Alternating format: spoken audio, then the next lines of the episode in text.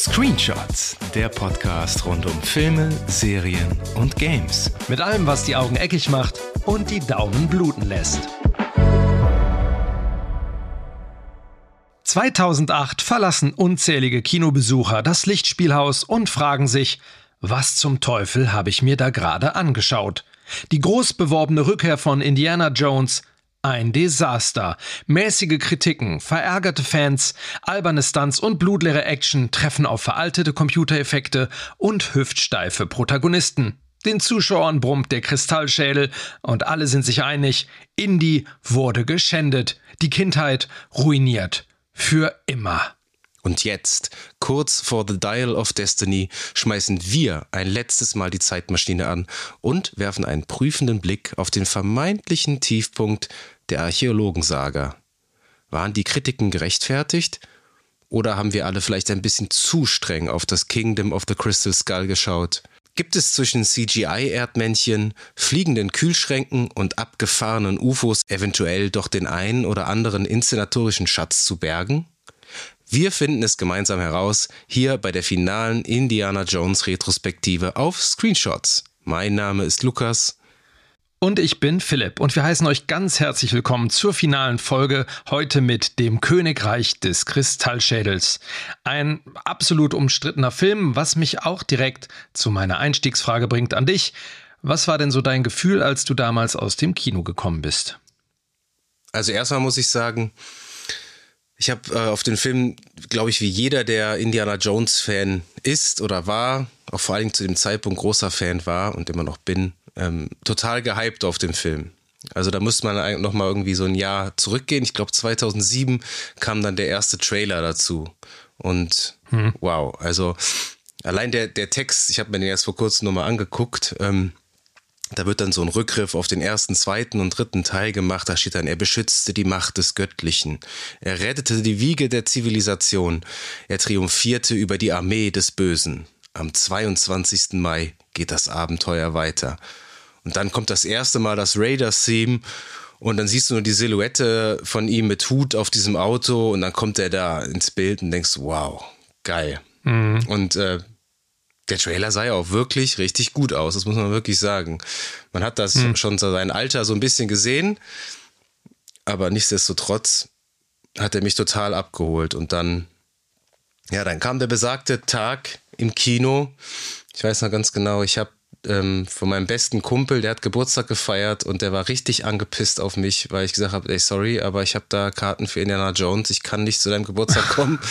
der, der ja. Indie hat Vorrang irgendwie. Das, das ist was, ja, so ein äh, Once-in-a-Lifetime-Event. Weil man muss ja auch wirklich mhm. sagen, so für unsere Altersklasse und die, die vielleicht noch jünger sind, war das der erste Indiana Jones-Film, den man tatsächlich im Kino sehen konnte. Also es war der erste Indiana Jones-Film, den ich im Kino gesehen habe.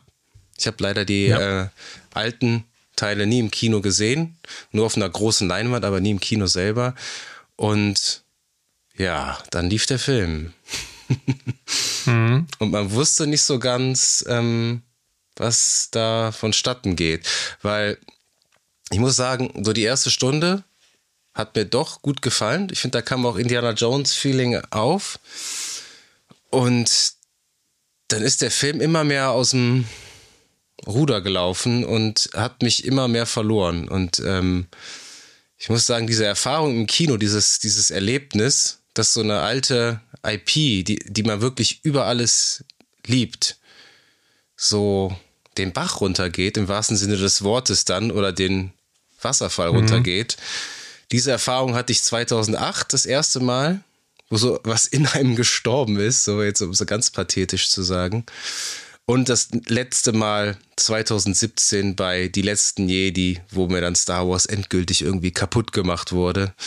Ähm, ja. Und nicht nur mir, vielen anderen Fans auch, ist natürlich alles sehr subjektiv, aber ja, Indiana Jones 4 zählt definitiv dazu. Wie war es bei dir damals 2008 im Kino? Ähm, mir ging es im Vorfeld ein bisschen anders. Ich hatte das Gefühl, ist das denn nötig so? Also, weil wirklich viel Zeit vergangen war. Und ich war beim Trailer so ein bisschen so, ah, der, der, also gerade dieses Alter, ne, da ich dachte so, uh, jetzt bin mal gespannt, ob der das hinkriegt oder ob da immer die Großvaterkarte gespielt wird. Ähm, ich hab, hatte nicht so Riesenerwartungen. Weiß aber noch, dass ich, als ich im Kino saß und als es dann endlich losging mit Lucasfilm und Paramount und so, da gab es schon diese Gänsehaut mal wieder. Aber ich weiß auch noch ganz genau, als dann dieser da aus dem Hügel kommt in der ersten Einstellung. Der Präriehund. Der Präriehund war mit ein paar Freunden da. Und dann kam der da raus. Und ich weiß, wie wir uns simultan, so, so ohne Absprache, so angeguckt haben, mit so einem Oh-Blick. Ich weiß nicht, wir waren da simultan alle beschissen. So dieses erste Bild, CGI, Präriehund. Mhm. Äh, und dann, das war so, und das hatte, hat schon so eine, so eine Richtung vorgegeben. Ähm, aber wie so der, der weitere Verlauf des Films so, so empfunden wurde, ähm, können wir ja dann gleich im Verlauf der Story einmal, einmal im Detail besprechen. Ähm, wollen wir erstmal kurz über die grundsätzlichen Fakten reden? Können wir, können wir machen, genau. Machen wir ja bei jeder Retrospektive hier zu Indiana Jones. Und Regie hat zum letzten Mal bei einem Indiana Jones-Film Steven Spielberg geführt. Der hat sich breitschlagen lassen von Harrison Ford und natürlich vor allen Dingen von George Lucas, mhm. der auch wieder die Story. I'm done with the series, hat er gesagt. Genau. Der ihn. Gutes der, Zeichen. Mh, der wieder die Story entwickelt hat mit Jeff Nathanson und das Drehbuch hat David Köpp geschrieben, der einige Drehbücher auch für Spielberg geschrieben hat. Das zählt mit unter Garantie nicht zu den besten. Und Frank Darabont, mhm. der Regisseur ähm, von The Shawshank Redemption und Green Mile und Macher von Walking Dead, hat auch am Storyentwurf und am Drehbuch ein bisschen mitgefeilt. Also so ein paar Ideen stammen tatsächlich auch aus seiner Feder oder aus seiner Hand an der Schreibmaschine. Man muss dazu dann auch sagen, ganz kurz, äh, bevor wir zur Kamera kommen, das Ding hat ja im Verlauf der Zeit zig Drehbuchentwürfe gehabt ne? und verschiedene Autoren und Ideen und ähm, Überbleibsel von dem Drehbuch und von dem und dann hatte wieder der eine neue Idee. Das war ja wirklich also so Drehbuchhölle, ne? die da anscheinend äh, stattgefunden hat, bis man sich irgendwann geeinigt hat, dass alle zufrieden waren. Weil ich meine, mich zu erinnern, dass das Darabont-Drehbuch von Spielberg und Ford geil gefunden wurde, aber George Lucas das irgendwie nicht mochte. Ja, ja, der gute George, auf den werden wir auch noch zu sprechen kommen. Genau, wer weiß, ob es nicht besser bei dem Darabont-Drehbuch geblieben wäre, aber dazu dann gleich mehr. Ja, und es kam auch noch dazu, dass äh, Harrison Ford hat ja immer irgendwie Dampf gemacht, weil er liebt ja diese Figur, Indiana Jones, und hat äh, Spielberg dann irgendwann auch ein Ultimatum gesetzt, so, hör mal, wenn der Film jetzt nicht bis 2008 äh, gedreht wird, dann bin ich jetzt auch dann wahrscheinlich mal raus. Weil, und dann hat wirklich äh, Spielberg dann händeringend am Drehbuch dann noch gefeilt und das irgendwie in den Gang gebracht. Und ja, und dann Kamera hat wie ähm, bei den ersten drei Teilen nicht Douglas Slocum gemacht. Wir hatten es ja bereits vorher erwähnt. Der litt ja an einem Augenleiden und musste dann in den Ruhestand gehen, aber er wurde nicht minder talentiert, vertreten durch Janusz Kaminski, der Spielberg dann später unter anderem bei Saving Private Ryan, ich glaube, in jedem seiner Filme stand jetzt als Kameramann begleitet hat. Genauso wie sein kongenialer Partner John Williams, der wie immer die ikonische Musik beigesteuert hat. Der Film ist natürlich auch wieder von Michael Kahn geschnitten. Der ja auch irgendwie ähm, seit immer eigentlich, ne, mit, mit, also so Haus- und Hof-Cutter von Spielberg ist. Ich hatte ja auch noch mal reingeguckt, eben, der hat alles geschnitten, ne? Von Spielberg. Das ist echt. Auch, auch die ganz irre. alten? Ähm, ich glaube ja, ich glaube so ziemlich von Anfang an. Aber ich kann da. Den weißen Hai auch? Der hat Poltergeist, ja, 1941. Nee, den weißen Hai ab, ab 1941. Wo bitte geht's nach Hollywood? Aber ich meine, ne? Also quasi seit 79 ja, ja. dauerhaft. Hatte auch den einen oder anderen Oscar abstauben können auf dem Weg äh, dahin. Auch über den Schnitt würde ich nachher gerne nochmal reden. Oh ja. Mhm. ähm, der Film hat eine Laufzeit von 122 Minuten, hatte ein, das, wir haben es in der ersten Retrospektive angesprochen, ein Budget von 185 Millionen US-Dollar. Mhm.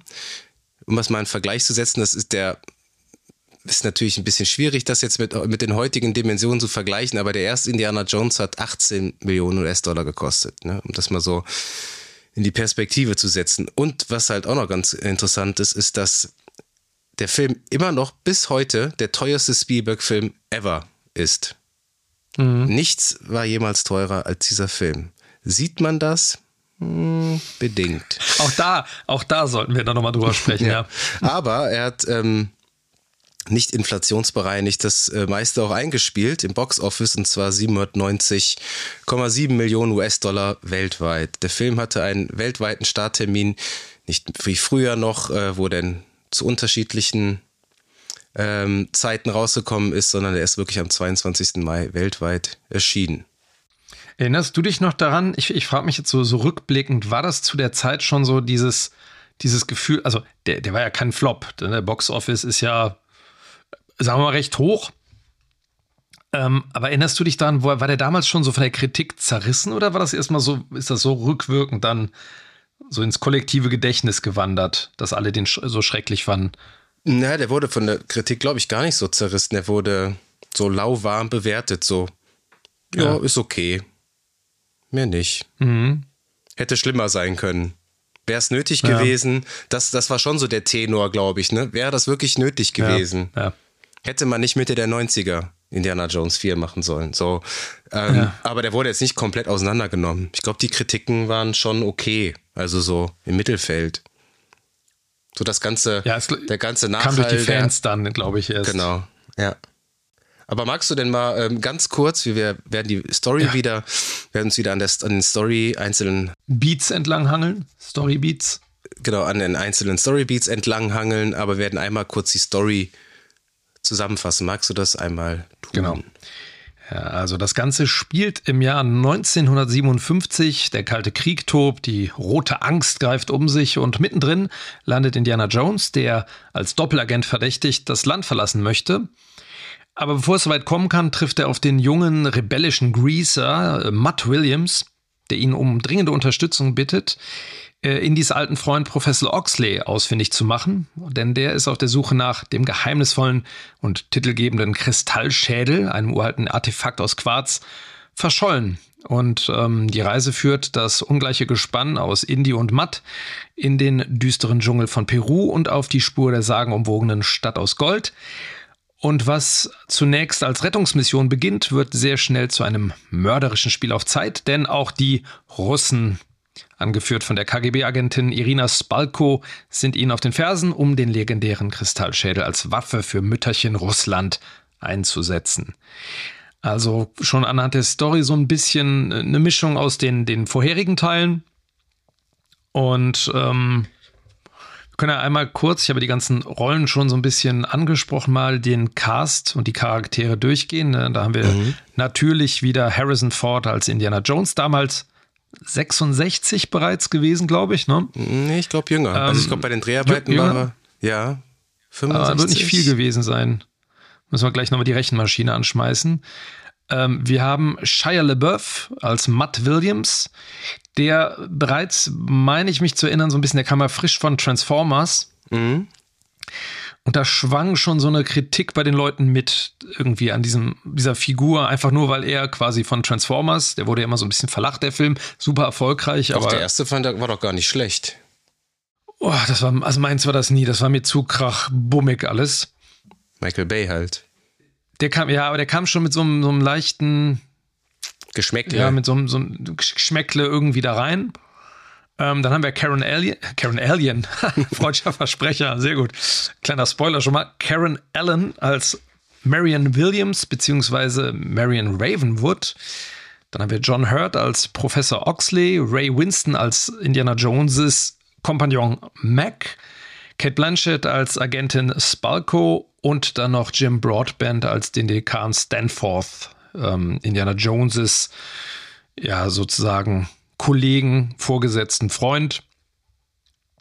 Und das sind so die, die Hauptfiguren. Es gibt noch ein paar Nebenfiguren, die aber eigentlich jetzt nicht weiter der Rede wert sind, würde ich mal sagen. Bis auf den Muscle vielleicht noch. Den könnte man erwähnen. Das ist. Ähm, äh also den äh, Dovchenko, Colonel Dovchenko, ich habe aber den, den, den, Darsteller jetzt gerade nicht auf dem, Igor auf dem Schirm. Sichtsikin. Er hatte damals noch einen anderen Namen. Das ist total. ja, der hat einen anderen Namen.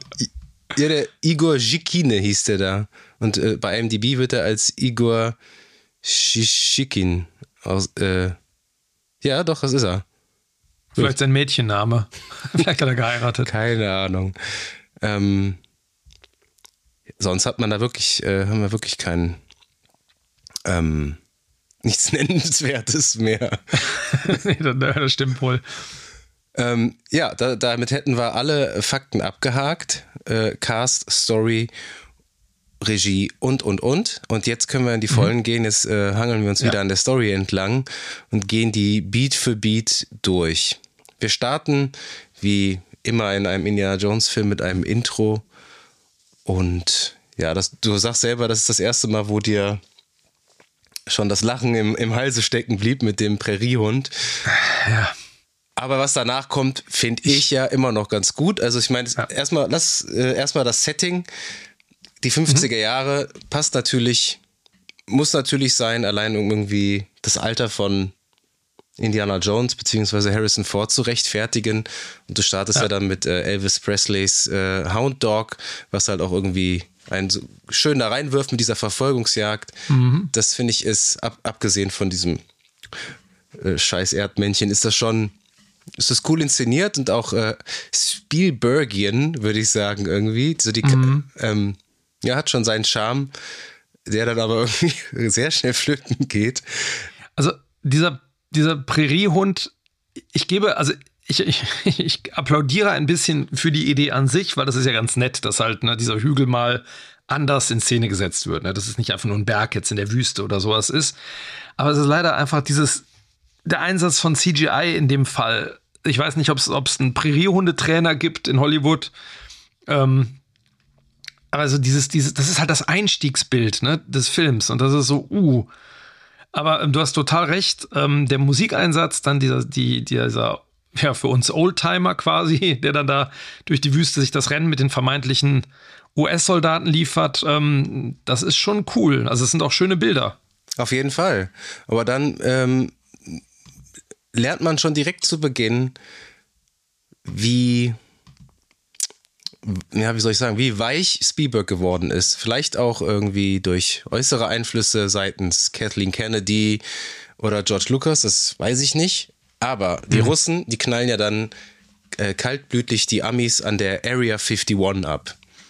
Ja. Ähm, was eigentlich auch inszenatorisch irgendwie wieder ganz lustig, in Anführungszeichen lustig aufgelöst wird, wie der sich die Schuhe dann dazu macht, der, der Oberruski. Ähm, aber ja, die knallen die ab und man sieht halt irgendwie man sieht halt kein Blut. Man sieht, später werden die so, so im Off da hinten so weggetragen und du siehst halt so die, ja, die so minimale, minimalste ne? Einschusslöcher ne? und aber ohne Blut ja. auch. Und mh, ja, klar.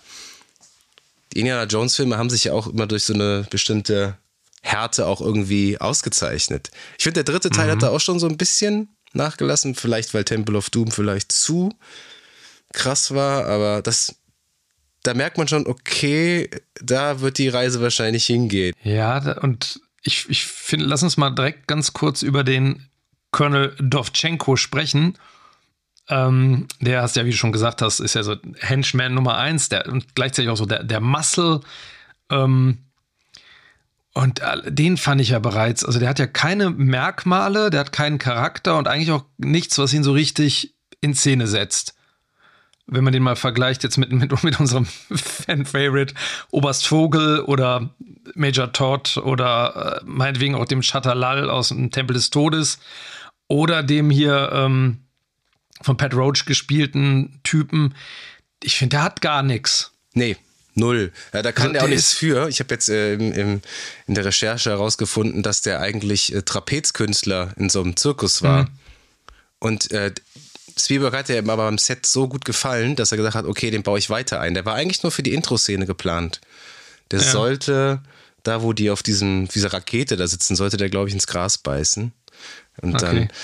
Aber es wird ja auch mit einer Indie-Formel gebrochen, eigentlich, so was die Bösewichte angeht. Ne? Also du hast immer so die, ne? Oberbösewichtin ist hier ähm, Irina Spalko.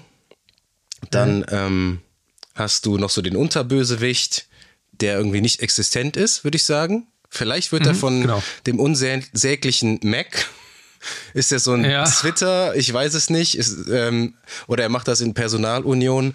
Dann, ähm, ja, und dann hast, bräuchtest du auch noch so einen leichten Dritten vielleicht. Den hast du ja. nicht und The, Muscle ist da, hast du dann schon. Ähm, aber da fehlen halt so anderthalb Bösewichter, würde ich jetzt sagen.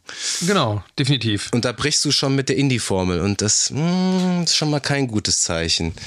Ähm, aber unabhängig davon äh, kommt ja dann der, der erste Indiana Jones Reveal. Er ist in dem, in dem Kofferraum gefangen und das war eine Idee von George Lucas und Spielberg wollte das ursprünglich nicht. Hat einfach gesagt, komm, komm, Jung, mach, wenn du das schon immer mal wolltest, George, dann machen wir das. Ja. Ähm, und dann kommt er da raus und dann kommt diese, diese, eben diese Szene, auch die damals im Trailer war, mit der Silhouette und er den Hut aufhebt. Und das ist auch alles cool.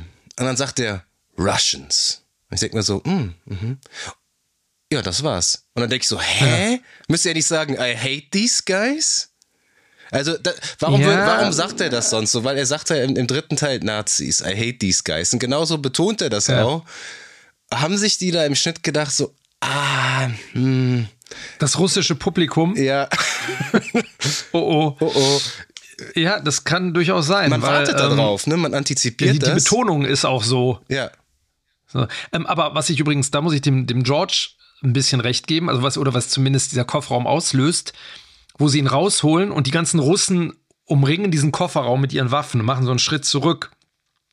Was ja irgendwie bedeutet, dass der ganz schön problematisch zumindest in den Kofferraum zu kriegen war. Ja, ist ja auch, in, ist ja auch Indie. Ja, aber das, das finde ich, erzählt die Figur irgendwie total gut direkt. Das stimmt. Also die haben Angst vor diesem alten Mann im Kofferraum. Das ist natürlich gut inszeniert mit diesem Topshot, ne, wo die alle drum rumstehen. Super. Ja, das stimmt, Super. das stimmt. Aber die Idee ist trotzdem so, hm, der alte Mann im Kofferraum. Ja. Aber er, er, landet ja nicht nur im Kofferraum, ne? auch in Kühlschränken und so. Ähm, ja, und dann. Ah, so viel Foreshadowing die ganze Zeit. ähm, ja, und dann werden wir auch mit Mac eingeführt. Mac. Ray Winston, cooler Schauspieler. The Sexy Beast. Kennst du Sexy Beast? Ja, natürlich. Hast du mal angeguckt? Ja. Mit äh, Ben Kingsley. Ja, ein unfassbar ein anstrengender Film, aber ich liebe den sehr. The Departed auch. Ja, und Departed. Und wie kann man so einen Schauspieler so dermaßen verschwenden? Ist nicht der letzte Schauspieler, meiner Meinung nach, auch, oh, der im Film verschwendet das, wird. Das wollte ich gerade auch sagen, ja. so zum Thema des Films. Ähm, aber was ist diese Figur? Also ich meine, der, der ist, ich meine, das Thema ist ja so ein bisschen, habe ich ja gesagt, diese rote Angst, ne? Doppelagenten, Kalter Krieg, man kann niemandem trauen, überall Spione. Aber was, was ist das für ein Charakter? Also, was, was, was ist ja diese Figur? Ist so unfassbar überflüssig. Naja, überflüssig für den Plot ist sie ja nicht, weil sie ja äh, ähm, die Russen dazu ja, Indie lockt und so weiter. Insofern nicht. Ich, die Grundidee ist ja auch, wie du schon gesagt hast, diese Paranoia, Doppelagent passt ins, ins, in die Zeit, passt zum Setting. Wenn er, das Problem finde ich ist bei ihm, dass ähm, er dreimal die Seiten wechselt, ne? Er sagt ja, Indy, mhm. Indy sagt ja dann irgendwann so, what are you a triple agent, ne? Ja. Und da ist, das ist der Punkt, wo, wo man sagt, okay, Alter, leck mich am Arsch. Ey, also, ja. das ist halt wirklich, der ist einfach, es ist einfach nur dumm und es ist nicht lustig. Und es ist vor allem, ich meine, der, der alte Indiana Jones, Indie 1, Indiana Jones, hätte den beim ersten Mal über den Haufen geschossen, vermutlich. Ja, der ist auch etwas altersmilde geworden dieser, aber diese, ich, ich verstehe, dieser Wechsel hat kein Gewicht.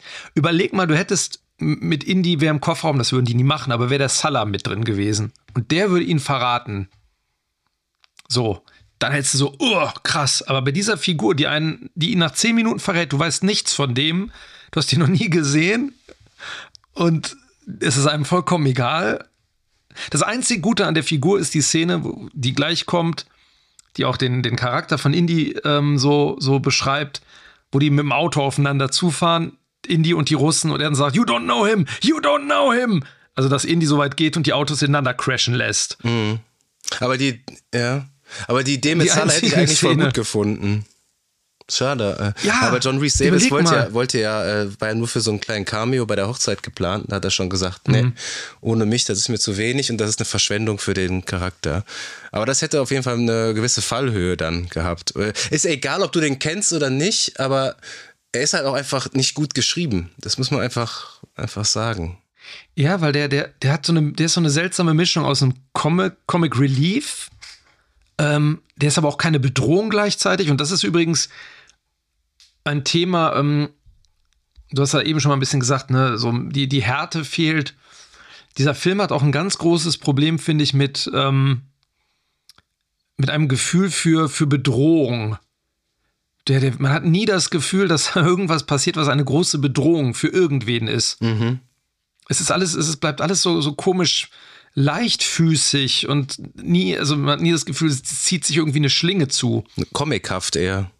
Ja, da kommen, ich meine, da kommen wir vielleicht jetzt auch gleich im Verlauf der Handlung noch zu.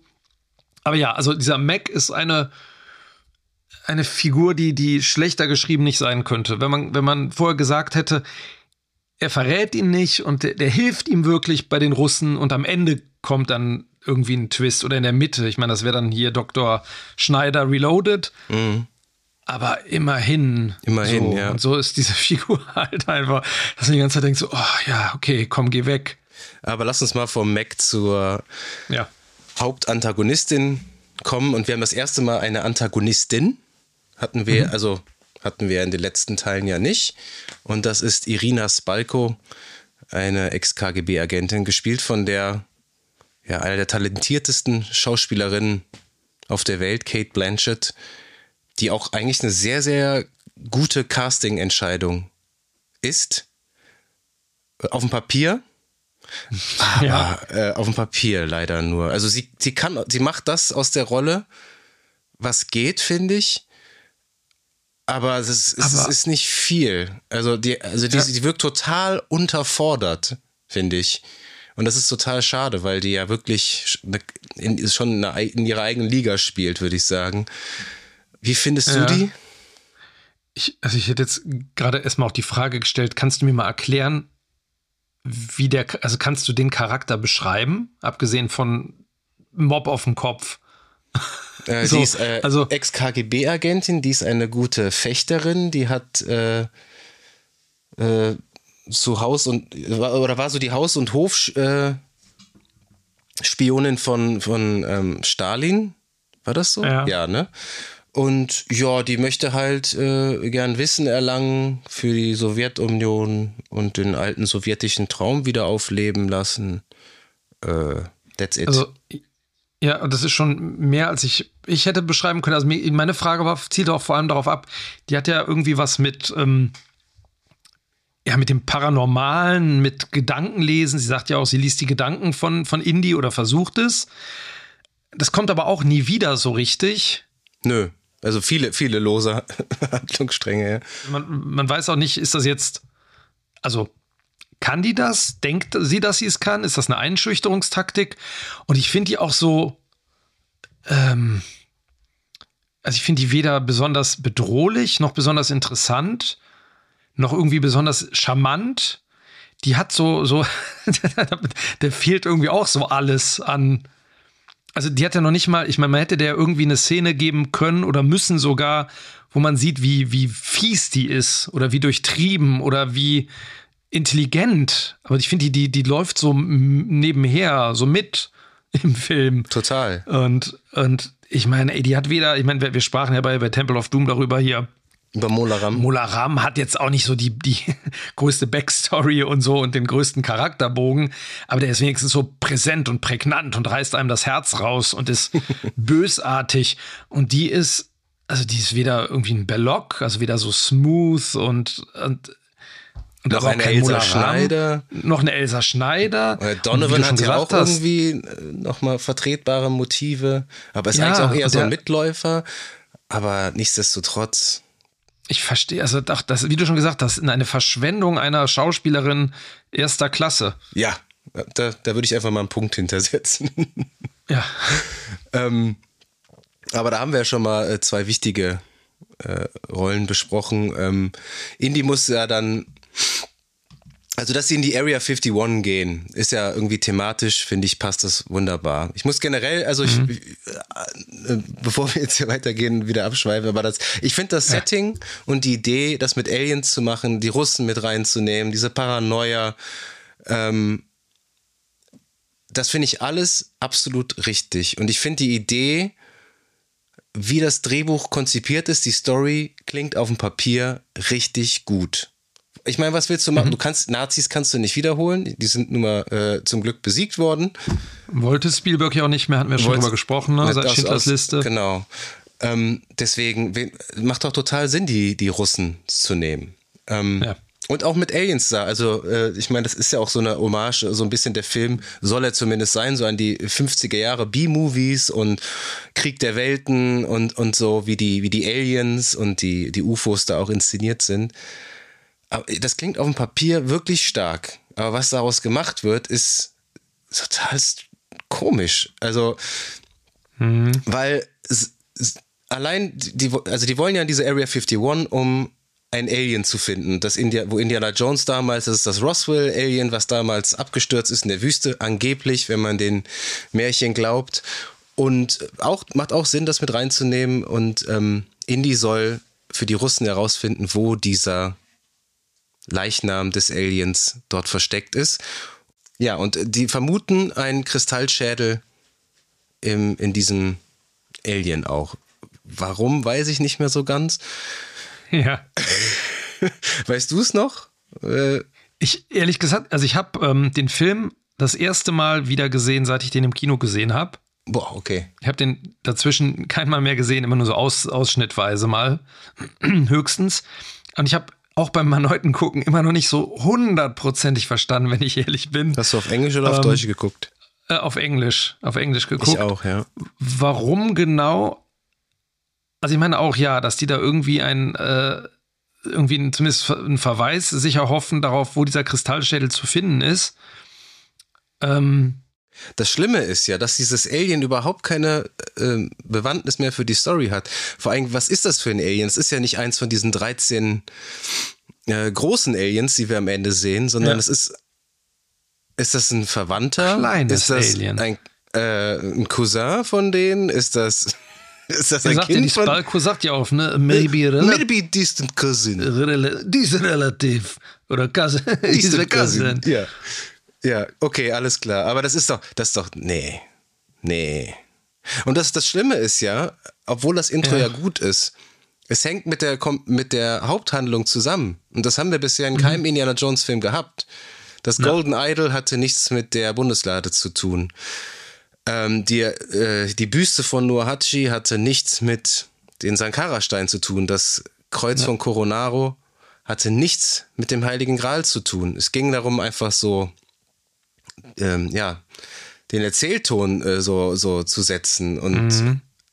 aber das ist hier halt gar nicht der Fall. Und das ist halt, weiß nicht, ob das gut ist. Also ich bin echt gespannt, ähm, wie die das jetzt im fünften machen. Ich, ich könnte mir gut vorstellen, dass auch äh, das mit der Haupthandlung verbunden wird. Ähnlich wie jetzt im vierten. Ja, also es wäre vielleicht irgendwie eine Chance gewesen, um nochmal auf diesen schrecklichen Mac-Charakter zurückzukommen, dass man so eine vorherige Mission und die beiden arbeiten erfolgreich zusammen ne, und sind Best Buddies und helfen sich. Und dann kommt quasi der, der eigentliche Film und dann ist auch so ein Verrat von, von Mac irgendwie auch mehr, mhm. hat mehr Gewicht. Ähm, ja, das, das, ist, das ist richtig. Die, die, die Haupthandlung, es geht ja fließend ineinander über alles. Aber was man loben mhm. muss, ist, das, ist die Action. Die finde ich ist sehr cool. Die hat man auch schon im Trailer gesehen. Ähm, Harrison Ford hat ja wirklich das meiste der Stunts selber gemacht, weil die Stunts ja auch ja. sich, oder die Stunt-Teams sich ja auch wirklich ordentlich weiterentwickelt haben im Vergleich zu 1989 und der letzte Kreuzzug, dass sie ja so viel mit so Wirework gearbeitet haben und so. Ja. Und ne? das ist alles viel sicherer geworden und da konnte Harrison Ford, man muss auch einfach mal sagen, der war ja in, in, in tadelloser Form für sein Alter. Ja. Das ist ja schon. Ja äh, wie das, der schwingt sich ja auch tatsächlich da mit der Peitsche da in diesen, diesen Wagen und so. Also das ist schon, schon beachtlich. Und das ist, aber was mir eine Sache aufgefallen ist, dass es auch den Schnitt mhm. so ein bisschen angeht, ist, es ist mir nie aufgefallen, weil ich dachte so, das kann doch nicht sein. Ähm, wenn Indy sich da freikämpft, mhm. kurz bevor der auf diese Kisten hochläuft, ne, der, ja. ähm, wo die, wo da ein Russe angeschossen wird, ne? Ich ja. glaube in den Fuß und dann kann er sich ja irgendwie befreien. Dann er lässt er, das Gewehr fallen, genau. Genau, dann rennt er ja los. Und der Schnitt, also die Kamera hält viel zu lange auf ihm drauf. Eigentlich müsste er sofort weglaufen und das ist, mhm. Die hält irgendwie so eine Sekunde zu lang. Der guckt da so äh, debil irgendwie an der Kamera vorbei und dann so, ja. oh, okay, jetzt laufe ich mal los. Und das ist ganz, ein ganz komischer Schnitt. Also eigentlich müsste der direkt loslaufen. Und das fand ich schon total merkwürdig. Das, äh, ist dir das auch aufgefallen? Mm, also das ist mir vielleicht unterbewusst aufgefallen, weil ich finde die, ich, ich, mag die Action des, des, des Einstiegs sehr gerne. Und ich muss auch sagen, sogar noch lieber. Also ich hatte das im Kino schlechter in Erinnerung. Jetzt beim erneuten Gucken dachte ich so, oh, das ist irgendwie sehr rund, das hat einen guten Flow. Mhm. Es ist auch sehr originell. Ähm, aber ich habe mich auch beim Editing teilweise ein bisschen gestört. Ich finde auch diese Szene, wo die, was ich eben erwähnt habe, ne, die beiden Autos ineinander krachen.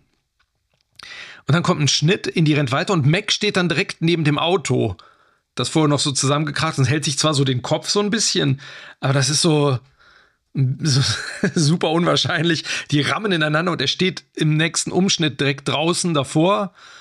Ähm, das sind so, das sind so ein paar Schnitte im Film, die so, so, so wirken, als wäre da irgendwas, hätte irgendwas gefehlt. Oder als wäre man irgendwie sich mit der Action nicht so ganz sicher gewesen. Mhm. Also, das ist mir bei den alten Teilen so irgendwie nie aufgefallen. Und ich würde jetzt, wo wir jetzt gerade mal so Bezug auf die alten Teile nehmen, einmal ganz kurz, ähm, wir haben sprachen ja darüber, ne, Douglas Slocomb war nicht mehr in der Lage, das zu machen, wegen der Augenkrankheit. Und ähm, es wurde aber im Vorfeld ja so behauptet, also A, wie du schon gesagt hast, so practical wie möglich sein zu wollen. Und dass man den Look von den alten Bildern aus den alten Teilen ne, von, von Douglas Slocomb, die Lichtsetzung, die Kadrage irgendwie möglichst imitieren wollte dass man das Gefühl hat, ich glaube, George Lucas hat das gesagt, dass der Film so, dass man den maximal zwei, drei Jahre nach Last Crusade gedreht hat. Und ähm, dem kann ich in keinster Weise zustimmen, dass das gelungen ist. ja. Ich kann, ich kann dir, ich, ich kann dir in vollster Weise zustimmen. Es ist also zwei, drei Jahre, das ist, äh, da liegen Welten zwischen. Aber das wundert mich halt auch, weil Janusz Kaminski ein super Kameramann ist. Ja. Der Film wurde ja ähm, entgegen äh, George Lucas Empfehlung ja eben nicht digital gedreht, sondern wirklich noch auf klassischem Film, 35 Millimeter. Aber das siehst du nicht. Nee, und genau, ich habe extra, ich musste noch mal nachgucken, weil ich dachte, der ist doch irgendwie auf, also der hat doch so ein jetzt, also ich will jetzt nicht sagen böse Videolook, aber der hat doch einen digitalen Look und der hat vor allem, was die alten Teile nicht hatten, da sind auch ständig, gerade auch am Anfang, immer so viele Lensflares die ganze ja, Zeit im Bild. Das war, äh, das war nach Star Trek und so. Wo, da, da, waren Lensflares aber auch sehr en vogue durch J.J. Mhm. Abrams. Ein grausiger Trend. Uah. Ja, also und, und gleichzeitig, und das wurde ja auch gesagt, wir verzichten da, wo es geht, auf CGI und der Film ist ja so von CGI durch, durchtränkt, ähm, dass ich es nicht nachvollziehen kann. Also es hat, also es hat nicht den Look der alten Filme. Das ist auch, ist auch weniger rau. Es irgendwie hat das so eine. Und ich finde, es ist auch viel flacher geleuchtet. Du hast selbst in den Höhlensequenzen, wenn die in irgendwelchen Höhlen, in irgendwelchen Gräbern sind, ganz, es ist, wirkt immer flach und es hat wenig Spiel mit Licht und Schatten. Mhm. So. Das finde ich, also. ich, ich, das, das fand ich auch total verwunderlich. Ich habe mir nämlich jetzt auch nochmal das Making of also wirklich ähm, ja. auch eine längere Fassung dazu angeguckt. Und weil du gerade meintest, also es, das, das wirkt ja, als ob der Film mit CGI zugeklustert ist. Hm. Das stimmt tatsächlich gar nicht so, weil es unfassbar viele Sets gab und die auch unheimlich ja. viel äh, praktisch mit Miniaturen und so weiter ähm, gelöst haben. Deswegen, ja. und die Sets sehen in dem Making-of auch einfach richtig toll aus. Ähm, aber dass sie dann halt dann so, so ja, muss man wirklich sagen. Ähm, mhm. man, man ist überrascht, was alles ein Set ist. Das ist wirklich krass. Ähm, aber ich denke, was halt äh, da auch noch so mit reinspielt in diesen Videolook, ist halt, dass, äh, das habe ich, hast du auch bei den Hobbit-Filmen gehabt, dass du, was das Grading angeht, dass es wirkt viel zu mhm. übersättigt alles. Ja. Viel zu ja. farbenfroh. Und das passt zu Indiana Jones nicht. Das muss dreckig aussehen. Und, aber ich, ich, ich kann echt nicht glauben, dass dieser Film auf, auf Film im wahrsten Sinne des Wortes gedreht wurde, ja. weil äh, komischerweise haben die das bei Das Erwachen der Macht 2015, der ja auch äh, von J.J. Abrams auf Film gedreht wurde, viel besser hinbekommen. Ich finde, da ist der Look ja. deutlich konsistenter zu den alten Star Wars-Filmen ähm, als jetzt bei dem Indiana Jones. Ähm, ja. Das, dadurch sticht er visuell, sticht er wie so ein, äh, wie so ein rosa Elefant da raus. Muss man leider mhm. so sagen. Bin gespannt, wie es jetzt beim fünften ist. Ja. Also, um da also nochmal jetzt den, den, Schritt zurück zu machen, aber ähm, also genau, also die, das kann ich halt überhaupt nicht teilen, dass das aussehen soll wie die alten Teile. Ähm, die Action, die mir wie gesagt sehr gut gefällt am Anfang, kann durchaus mithalten, würde ich sagen. Also am Anfang, in Am den ersten Anf- Parts. Aber nur irgendwie Ähm. so in der ersten halben, dreiviertel Stunde. Ja. Also so von, ähm, also Indy muss sich ja dann befreien aus diesem Area 51-Areal, ähm, wo er dann quasi auf der, von den Russen verfolgt. Der, ich weiß gar nicht, an so ein bisschen Prototypen da sitzen, dass einen da so, so rausschießt. Ja, aber die kloppen sich ja vorher auch noch recht cool, finde ich, wie er ihn da durch die Scheibe kickt. Das hat schon, hat schon Stil.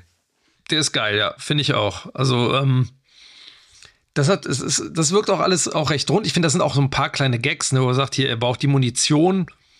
Ähm, und dann wirft er erstmal so ein bisschen, dann kommt ein Umschnitt, wo sie ihm alle das Pulver da reinschütten. Ja. Ähm, ob das chemisch, physikalisch irgendeinen Sinn macht, wage ich zu bezweifeln. Das ist ja auch nicht so stringent. Ne? Mal sind es die Lampen, die mitgehen mit dem Magnetismus, den dieses Alien oder dieser Kokon da ähm, äh, mit sich bringt. Manchmal passiert gar nichts. Dann sind es wieder die Waffen, Und was ist mit Indies Zungenpiercing? in die, ne, der Nippelring. Ne? ähm, ja, also ne, das ist mal so, mal so, aber ich finde, das ist irgendwie eine Szene, wo man so, man ist so gespannt, was passiert. Warum macht der das? Ähm, deswegen, also so als Einstieg. Und ähm, dann, dann arbeiten wir uns da langsam auf die berühmt-berüchtigte Szene in der äh, Nuke City, also in dieser Dieser nachgebauten. Stadt hin, genau, Bombentest-Area. ähm, Die ich und das sehr ich gern super. mag. Ich mag die auch ja, sehr das gern. fand ich schon im Kino, weil diese Musik, die da läuft und dann diese Figuren, die da super creepy stehen. Ähm, und das ist ein, es ist ein total toller Moment, wo man dann diese, das sind auch eine tolle Einstellung, wo man dann im Vordergrund halt die fette Bombe hängen sieht und diese kleine Stadt im Hintergrund. Auf der Bombe steht ja auch I like Ike, glaube ich, oder? Ja, sagt er ja auch, genau. Ja, also in Anlehnung an äh, Dwight Eisenhower. Genau. Und ähm, dann kommt es zu dieser wunderbaren Szene, ob wunderbar jetzt in Anführungszeichen ist oder nicht, kann sich jeder selber jetzt mal äh, denken, wo Indiana Jones sich im Kühlschrank versteckt im letzten Moment, die Bombe hochgeht und er wird meilenweit mit diesem Kühlschrank durch die Luft geflogen, titscht ein paar Mal auf und kommt relativ unbeschadet da rausgerollt. Und ich Direkt muss, vor ein paar lustigen CGI-Viechern. ja, die CGI-Präriehunde kommen ja auch nochmal, auch vollkommen unnötig, ähm, bei dieser Rakete da oder was, das ist dieser Prototyp, wo die rausschießen, sieht man die dann nochmal kurz und da denkst du kurz, wirklich, du guckst einen Disney-Film. Ja, ich, ich kann mir auch nicht. Wer, wer, wer hat denn das gesagt, dass das irgendwie eine gute Idee ist? Irgendwie. Es klingt irgendwie ein bisschen nach George Lucas, es ohne den riecht zu kennen. nach George Lucas, ja. ja, es ist, Aber, aber, aber da, da, da hingen da bestimmt immer so, äh, so äh, äh, Steven, sich- äh, da muss ein bisschen mehr CGI rein, bitte, bitte, bitte. Das ist it's, gonna, praktisch. it's, gonna, it's gonna be great. It's gonna be great. It's gonna be great. It's like poetry, it rhymes. Ähm, aber was ich sagen muss zu dieser Kühlschrankszene, die fand ich damals doof. Aber die ist so ein bisschen, so wenn man den Indie-Kosmos als großes Ganzes sieht, hat die ist sie ein bisschen, äh, am, äh, am, ja, wie soll ich sagen, ans Herz gewachsen, ist jetzt vielleicht übertrieben, aber Mhm. ich habe die ein bisschen, bisschen ähm, äh, gelernt, lieb wer- gewonnen. ein bisschen lieb gewonnen, gelernt wertzuschätzen, weil es ist halt, ne, wenn du überlegst, dass Indie da auch irgendwie ein Temple of Doom da mit dem Schlauchboot und und und macht und mit der Lore und so. Ja klar. Mit Logik braucht man da ja nicht kommen, deswegen finde ich die Idee vom Einfall ist okay. Und äh, du hast ja auch dann diese ganz krass tolle Einstellung äh, mit dem mit der Mushroom Cloud, mit dem Atompilz da, das sieht schon gut aus. Das muss man wirklich sagen. So Indie ist jetzt im nuklearen Zeitalter angekommen. Und ich hatte total, ohne dass ich das jetzt häufig gespielt habe, aber es gibt da bestimmt einige Leute, die es mehr gespielt haben, ich hatte total Fallout-Vibes Ja, klar. bei ja. dieser ganzen Geschichte. Und die haben ja tatsächlich dann ähm, äh, auch in Fallout dann so, so kleine Easter Eggs eingebaut. Und Ich habe gelesen, in Fallout New Vegas, irgendwo in der Wüste, findet man so einen Kühlschrank äh, mit Skelett und Fedora. Was natürlich sehr Ja. nett ist. Und in Fallout 4 gibt es auch irgendwie so eine Mission, wo irgendwie so ein Junge äh, 200 Jahre in, in diesem Kühlschrank überlebt hat. Ja, stimmt. Ähm, von daher, äh, es passt halt einfach super gut, diese Settings. Es, es ist gut, dass sie es mit reingenommen haben. Ähm, Ich, ich finde, man hätte es vielleicht, also mich stört der auch eigentlich, der hat mich auch damals so ein bisschen gestört, aber ich fand den auch nie so schlimm. Vielleicht hätte man ihn eher aber mal in einem Wasser landen lassen können oder ein paar weniger mal aufbouncen oder im Wasser wäre er doch runtergegangen. Ja, gut, dann in einem flachen Wasser. so, aber dass er, dass er es nicht tausendmal auftitscht und ähm, oder keine Ahnung, der Kühlschrank steht im Keller und nach der Explosion ähm, steht nur noch der Kühlschrank da und alles andere ist weg. Also man hätte es ein bisschen entschärfen können vielleicht, aber ich finde auch, es, also da, da gibt es Schlimmeres. Also da kann man, da gibt es auch in diesem Film vor allem Schlimmeres.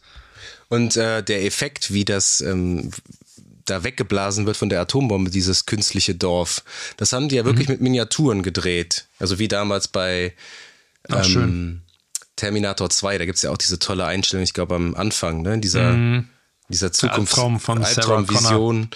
Ähm, das sieht halt deswegen halt auch immer noch ziemlich gut aus. Das muss man ganz ehrlich ja. sagen. Ähm, gut, also der Einstieg ist stark. Da kann man, ich finde, das kann man dem Film nicht abtun. Der ist wirklich gut. Ähm, ich finde, es geht sogar auch stark weiter. Also ich mag auch danach die, äh, das Verhör.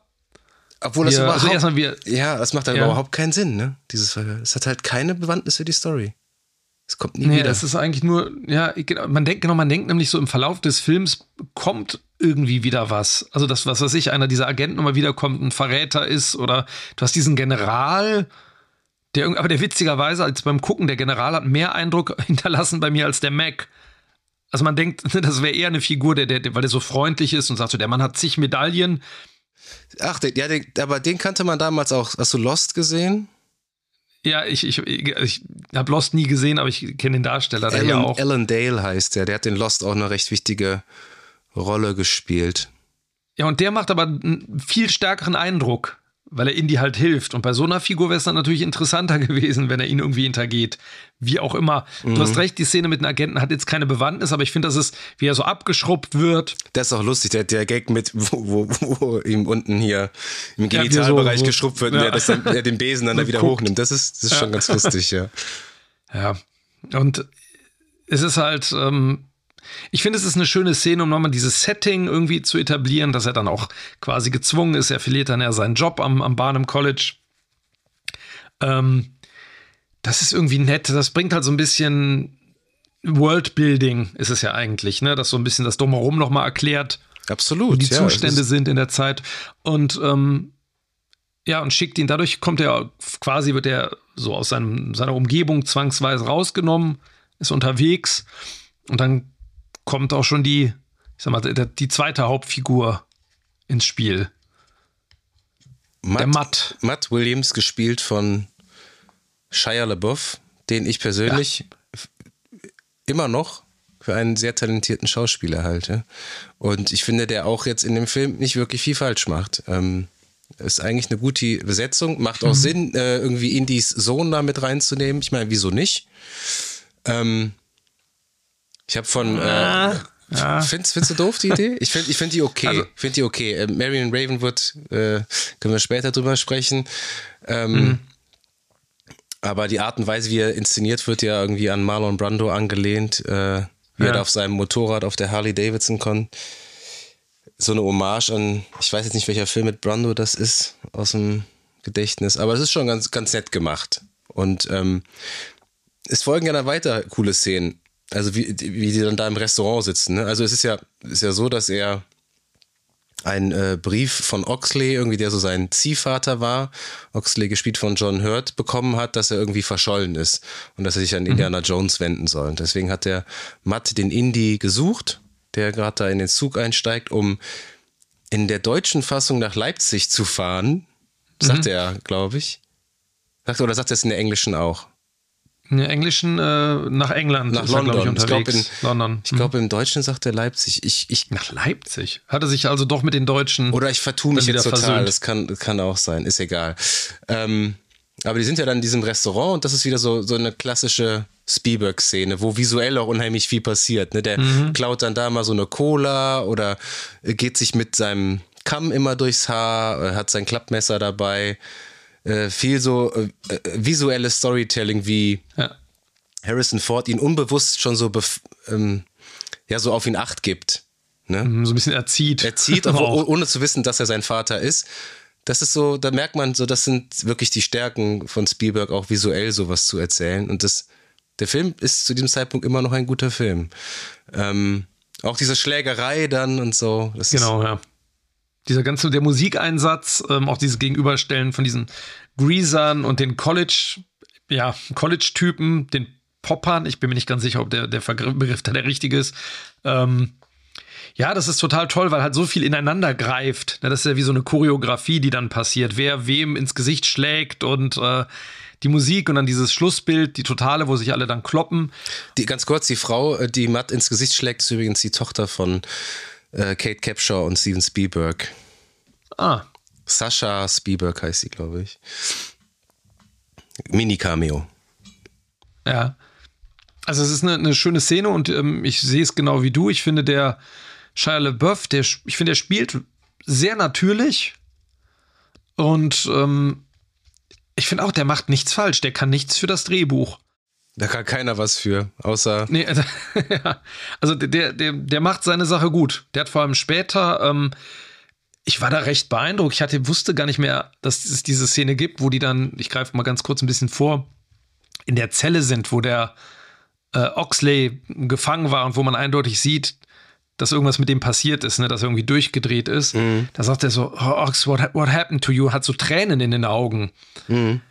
Und da ich so, boah, das ist richtig gut gespielt. Also das ist leider, muss man dann aber sagen, ähm, über diese Beziehung zu ihm und Oxley im Verlauf des Films ist eigentlich so komplett Wuppe. Ja. Und egal. So. Mhm.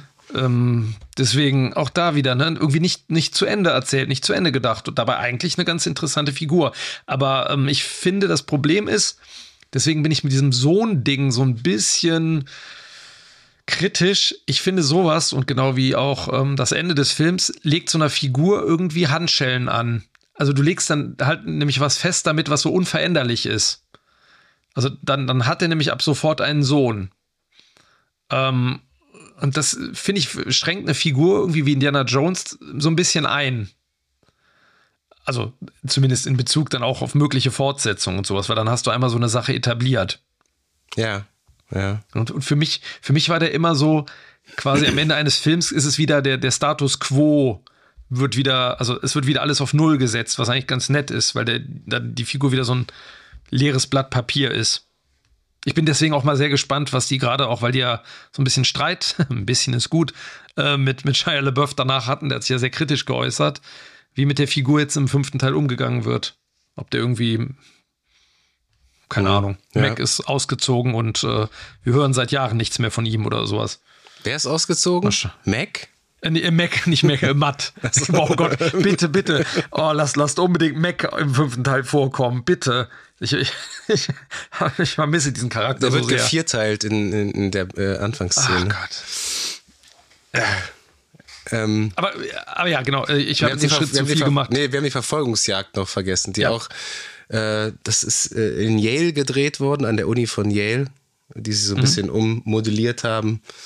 Und äh, ein sehr cooles Action-Set-Piece, wie ich finde mhm. auch. Äh, klassische Verfolgungsjagd à la Spielberg und äh, Harrison Ford auch wirklich wieder. Es gibt manche Einstellungen von hinten, die sehen, da sieht man, das ist ein Stunt-Double, weil, weil ja, die, die, die Frisur kriegt keiner hin. Die Frisur sieht ein bisschen komisch aus.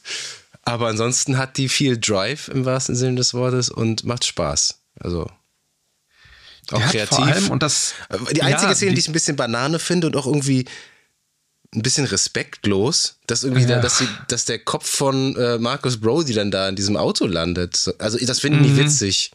So. Nee. Weil, ja. weil Indy ja vorher irgendwie in seinem Arbeitszimmer, in seinem Haus ja, dann kommt ja sogar die Melodie, glaube ich, von, äh, von mhm, seinem vom, Vater, vom Gral, Hen vom Gral ja. Henry Jones Jr. und äh, Marcus Brody das finde ich viel, viel stilvoller, die so irgendwie mhm. zu verabschieden. Und das, boah, wer hat denn, denn diese Kack-Idee schon wieder gehabt? Vor allem Del Delham Elliott, ähm, vorher irgendwie an AIDS gestorben und so, komm. Hey, da liegt sein Kopf. Ja, dachte ich auch so, hm, naja, das hatte ich auch damals im Kino schon irgendwie so ein ungutes Gefühl. Dass das so, naja, nicht, nicht ganz äh, korrekt war. Aber ich finde, das hat mich dann auch überrascht, auch jetzt beim erneuten Gucken nochmal. Ich finde, dieser ältere Indiana Jones, der so eine, so eine Grumpiness hat, also die echte Grumpiness von Harrison Ford, tut ihm eigentlich ganz gut. Also, das ist, der ist irgendwie nett zu beobachten. Ja, so, Harrison dann Ford ist einfach immer, der macht, der, der macht nichts falsch. Der ist das Beste Ja. an, an, an, an dem Film, mit Abstand. Ja, das macht so einen Spaß, dieses Gesicht zu sehen irgendwie. Weil es ja auch so, es hat halt, es ist ja so ein wahrscheinlich auch bewusster Wechsel jetzt zum, äh, zu Last Crusade, wo er jetzt halt die Vaterrolle hat. Ne, und äh, halt äh, für die, für die äh, grumpy Blicke zuständig ist. Ja, ich finde es ja auch gut, dass er, er hat, ja, er, er hat ja auch darauf bestanden, tatsächlich, Harrison Ford, dass sein Alter viel mehr thematisiert wird, was ja auch wirklich gut ist. Ich finde es auch witzig, wenn ähm, Matt ihn Opa nennt oder so. Oder, er dann, What are you? What are you, like 80? Oder, Ja. Like 80, genau. Äh, Das ist das muss, muss, auch, muss auch mit rein. Aber ich frage mich, wie die das jetzt im fünften machen. Also, Ach Gott, ja. wo haben Man- sie dich denn ausgebuddelt? Ja. genau. Ach, Harrison. Er, er, ist der MacGuffin. Das ist das alte Artefakt, das gefunden wird. ja. Äh. Ähm, Wird man sehen. Naja, auf jeden Fall wechseln wir dann mal den Standort wieder und fliegen wieder nach Peru, äh, wo wir ja auch schon im ersten, im ersten Mal waren wir auch in Peru, glaube ich, oder? Oh, das weiß ich gar nicht mehr. Da- So viel Fliegerei. So viel Fliegerei. Ähm, da suchen Matt und ähm, Indy die Zelle, die Zelle von Oxley auf, ähm, der vielleicht dieses Rätsel über die Fundstätte des Schädels lösen kann. Und ähm, was ich mir immer gefragt habe, dieses, dieses Motorrad, äh, Warum? warum? Warum nehmen die das mit? Ne? Warum nehmen die Kommt das nie mit? wieder vor? Und es kommt nie wieder vor. Ja, Es das sind ist so viele, Das es sind so viele Ideen in diesem Film, die einfach so im Nichts verlaufen. Und das passt halt überhaupt nicht zu Spielberg. Als ob der irgendwie so, äh, so, so unter Alzheimer leidet oder so. Ja, da, man, man hat das Gefühl, da, da fehlen so Drehbuchseiten irgendwie zwischendurch. Ja, die hat irgendwie Auch die, die, George die Lucas hat Übergänge die so, hat zwischen die den gefunden Orten. und hat die dann so rausgerissen und aufgegessen.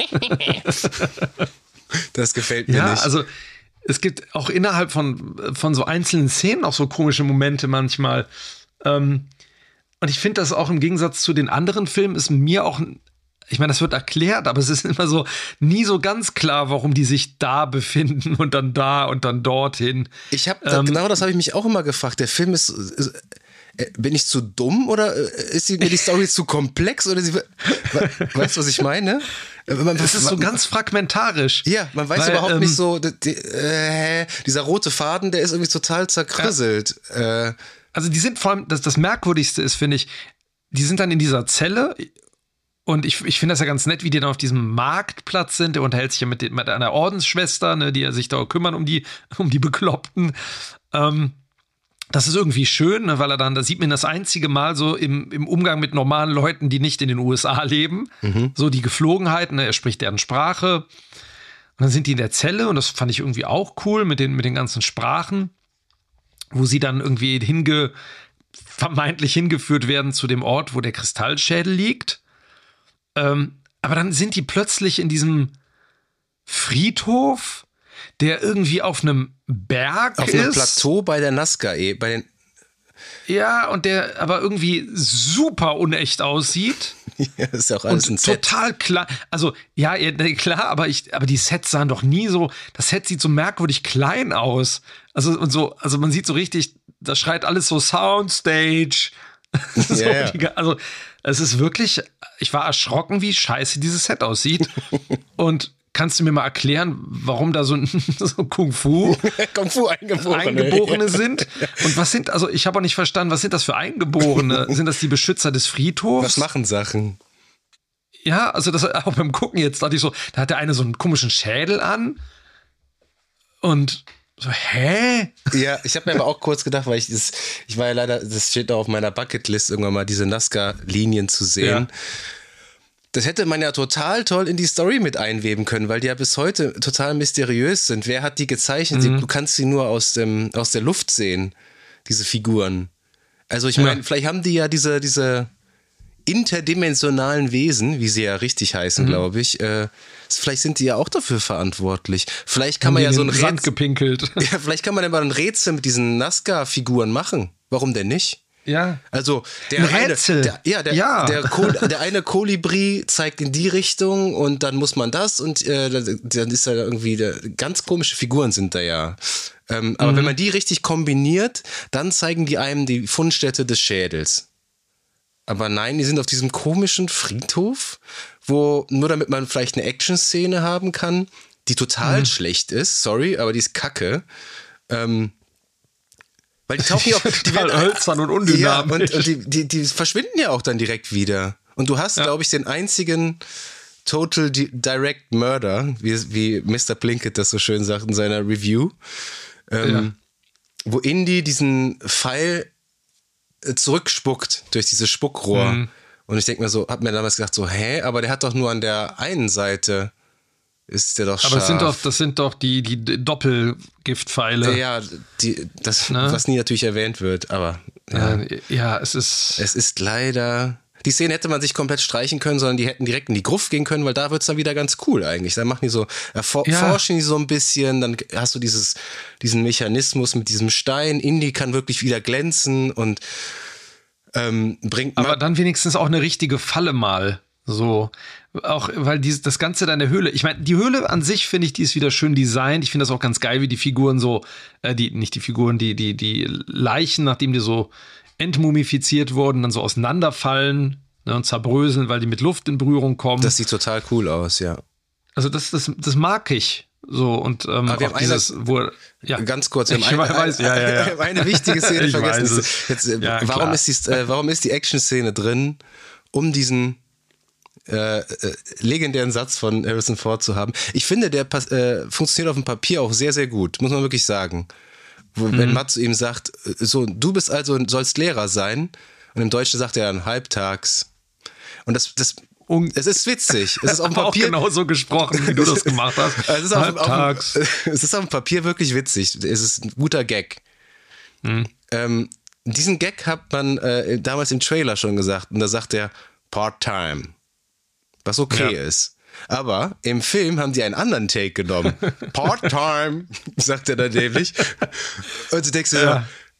warum? Das macht alles kaputt. Warum habt ihr diesen Take genommen? Der macht den kompletten Gag kaputt, weil der Gag ist wirklich gut. Ja, den, den haben, das haben sie in den Sand gesetzt. Das ist auch, also ich finde in der Höhle, das geht noch. Und ab dem Moment, weil dann treffen sie das erste Mal auf den, den sagenumwogenen Kristallschädel. Kristalldöde. Und ab, ab dem Moment, wo die diesen Schädel in der Hand haben, da ist wirklich, da ist dann so, so, hui, da geht's dann, da geht die, ach, da geht die Lorenfahrt aber bergab. Donnerwetter, mein lieber, mein lieber Scholli. Ähm, lass uns mal gerade über den, den Kristallschädel himself mal kurz reden. Also die finden den ja in diesem Conquistador, Francisco de Orellana. Genau, der, der geil auf Gold war und äh, auf der Suche nach den, der, der Stadt aus Gold oder der, der goldenen Stadt war. aka El Dorado. Eldorado, genau. Und dann finden sie da den, diesen Schädel. Und ich meine, wer den durchgewunken hat, so im Props Department, dass der durchgewunken wurde. Ach, okay, so schlimm finde ich. Nee, so schlimm finde ich Doch, nicht. oh, also ich finde, der, boah, dieses Teil, der hat ja überhaupt, also der, der, also diese Kristallschädel, die gibt es ja wirklich. Und die sind ja immer, da- das waren ja alles immer so Fake-Sachen. Ne? Da wurde mal behauptet, die sind uralt, aber dann hat die man mal rausgefunden, die wurden mit modernen Werkzeugen bearbeitet und so weiter. Und ich finde dieses Ding, also bei mir löst der so gar nichts aus. So, der, der, hat ja überhaupt nichts Erhabenes. Ich finde alle anderen Sachen, ich finde die Bundeslade, ich finde sogar die Sankara-Steine. Na gut, die und Sankara-Steine sehen aber ultra kacke aus. ja, das sind halt irgendwie, ja, ich meine, aber die sehen wenigstens, die, sehen- die sehen, oh, ich, mir fällt kein anderer Begriff ein, wenigstens rustikal aus. Ja, rustikal, und dieser, ja. und die, wie so Salz- und Pfefferstreuer. In so einer Trucker-Kneipe. Aber ich, nein, aber ernsthaft, ich finde, der Kristallschädel, der sieht halt einfach nur dümmlich aus. Der ist viel zu groß, gerade wenn er am Ende mal so hin und her gereicht wird zwischen den Parteien.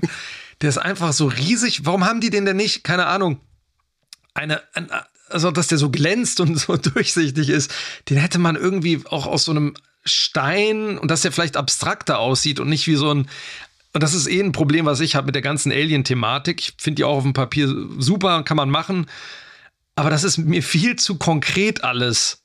Der sieht viel zu konkret aus, der Schädel. Das hätte irgendwie ein abstrakteres Gebilde, wo man sagt so, ah, könnte ein Alienkopf sein. Könnte aber auch ein Menschenkopf sein. Ja, aber der ist genau, halt da ganz leuchtet- klar ein Alienkopf. Ne? Ganz klar, ein Alienkopf aus dem Yps-Heft. Die große Quarzschädel aus dem Yps. Nee, also, boah, nee, mit dem Ding. Auch alle Szenen, wenn die nach dieses Ding in der Hand halten, um sich vor den Ameisen und den Eingeborenen zu schützen. Oh, nee, ich komme mit dem, ich komme nicht klar. Ich komme nicht klar auf das Teil. Ihr werdet keine Freunde mehr tun, der Schädel. Nee, das ist, ähm, Ah, ja, ich finde auch, also das ist, also den als Mac, der, der MacGuffin ist halt irgendwie, ich meine, der hat natürlich äh, zum Glück, das wäre ja auch schlimm, wenn nicht, seine, Ja. seine Story-Bewandtnis, aber ja, es hätte viele coole, ich, es gab, glaube ich, mal irgendwie, es gab so viele coole Ideen. Irgendwie so die, die, ähm, die Quelle der ewigen Jugend oder irgendwie sowas. Oder, oder Ja, dann der, der Stab von Moses ja. und Excalibur und die Arche und ähm, Atlantis. Atlant, Atlantis im, im Fate of Atlantis im Spiel. Warum nicht? Ne? Auch Warum, das super. warum wurde auch, das nie. Äh, der Turm von Babel, das, das Videospiel gab es Ja. 1998, auch Ja, super toll. Das hat, ich hab das hart gefeiert, das Spiel.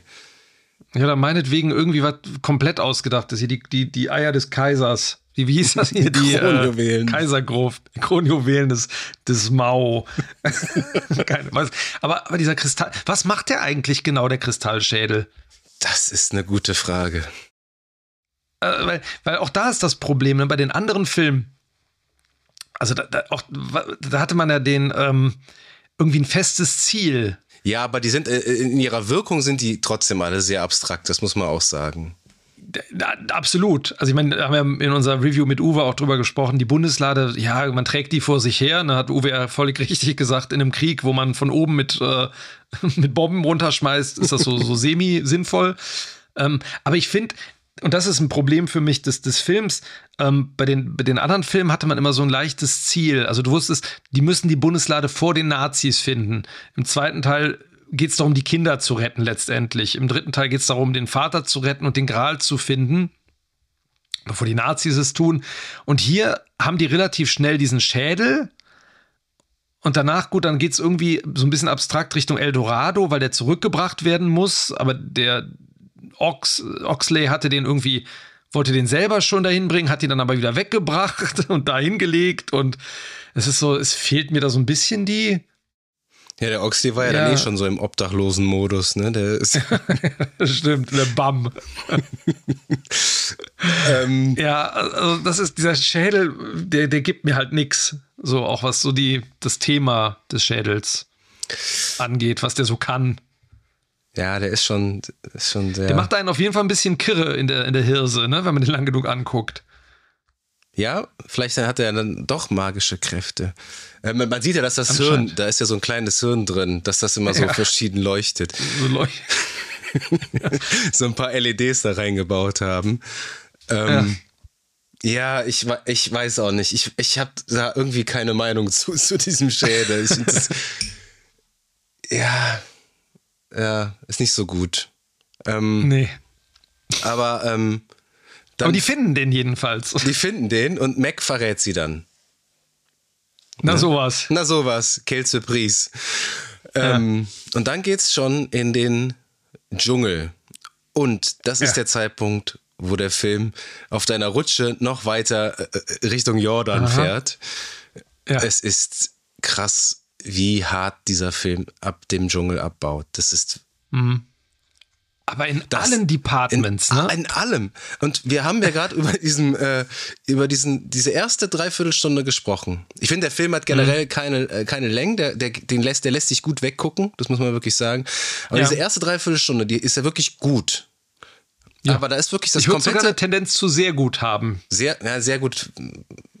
Ich würde sagen gut, okay. Du sagst sehr gut, ich sag gut. Ähm, aber der hat sein komplettes Pulver verschossen. Ich, der wirkt, es wirkt auf mich so, als ob dann im Schnitt irgendwie der Film so aufgegeben wurde von Spielberg. So, oh, ich glaube, also äh, ich glaube, da, da können wir keinen kohärenten Film oder oder äh, mehr draus machen. Äh, ja, das ist wirklich krass. Also wie der dann und es hat auch leider damit zu tun, dass Marion Ravenwood auftaucht, das was auf dem Papier auch wieder wunderbar klingt.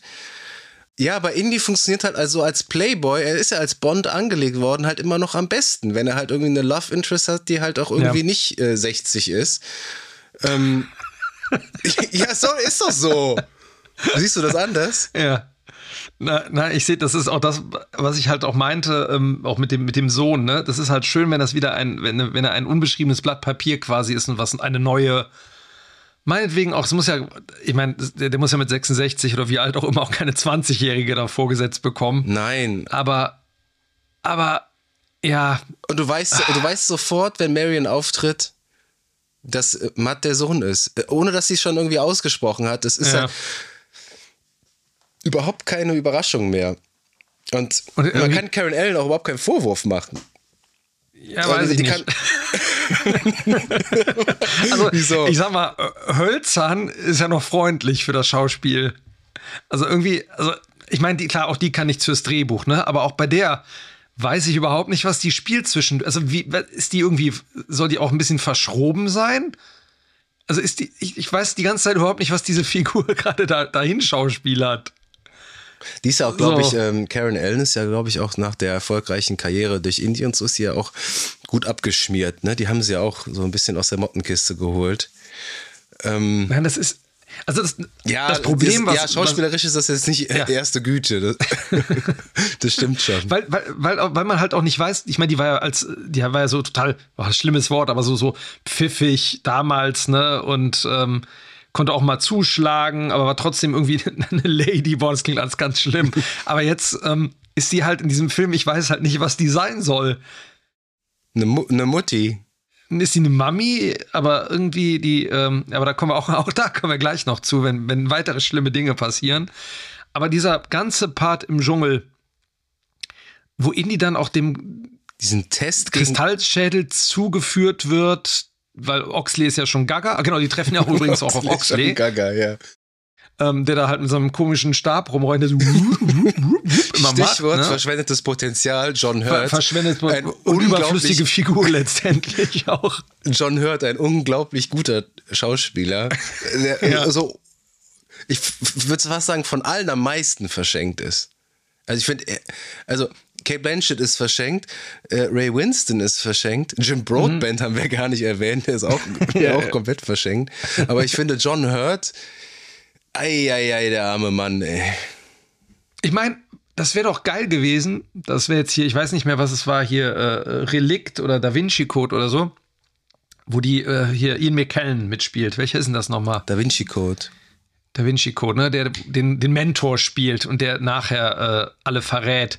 Das wäre doch irgendwie viel geiler gewesen. Die haben da den, den Oxley, der irgendwie Gaga ist. Und dann kommt er irgendwann zu sich. Und dann stellen die fest, dass der der Verräter, also dass der eigentlich für die Russen, was weiß ich, den, den Schädel besorgt hat oder besorgen sollte.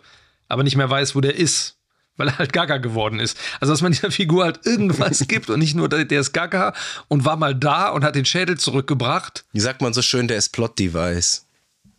Ja, aber da braucht noch, also noch nicht mal so richtig, ne? Du könntest den da, also du könntest so alles wegstreichen im Grunde und das ist egal.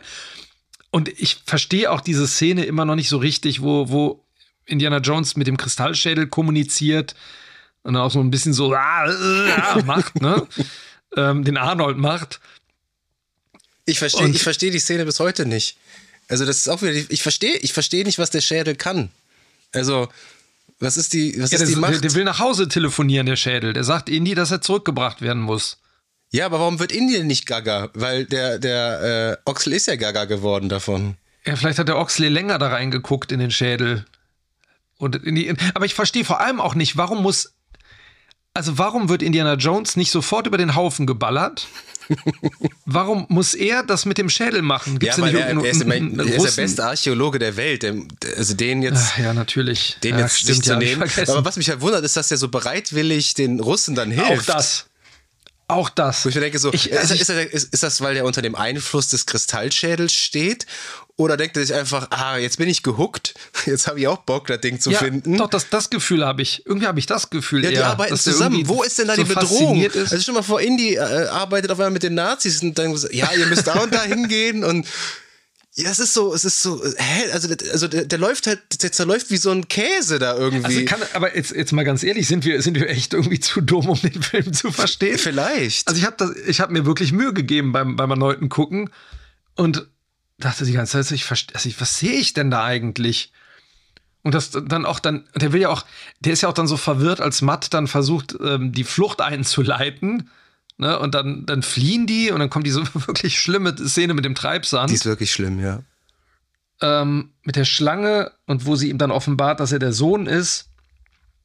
Wobei, was ich schon irgendwie okay lustig finde, ist, wo er dann sagt, du gehst sofort wieder zur Schule und äh, da musste ich ein bisschen schmunzeln, kurz. So. Und was ich dann aber auch nicht verstehe, ist, dass er dann zum, zum Ochs sagt, irgendwie hier, hol Hilfe und dann holt er die Russen. Wen soll er denn holen? Und wen soll er holen? Und Mitten ich verstehe aber auch nicht, wie gesagt, warum die Russen, also ich meine, die, die Nazis hätten die halt über den Haufen geknallt. Und die Russen sind, das meinte ich halt am Anfang. Es gibt, du hast nie das Gefühl, das ist jetzt eine Gefahr. Wann ist denn wirklich irgendwas gefährlich in diesem Film für die Figuren? Ja, das sind halt so. alles Comicfiguren. Äh, die Irina Spalko ist halt auch einfach ein Comic-Bösewicht. Comic-Bösewichtin. Ja. ja. Es ist wirklich. Im zweiten Teil wurden Kinder ausgepeitscht, bis sie tot waren. Und jetzt Und das. hier werden CGI-Affen gerettet.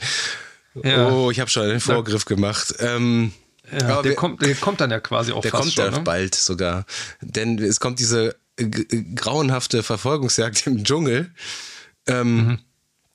Aber kurz davor ist India mit äh, Marion und Matt ähm, gefangen und die werden als, ja, als Dekoration mitgenommen werden die mitgenommen, um vielleicht nochmal helfen zu können. Ähm, ja.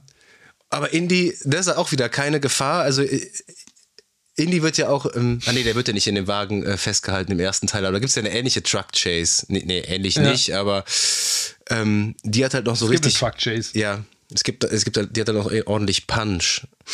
Ähm, und Indy befreit sich ja sofort, weil er den, den äh, austauschbaren äh, Dummy-Russen da äh, irgendwie bewusstlos haut. Ich weiß gar nicht mehr wie. Mhm.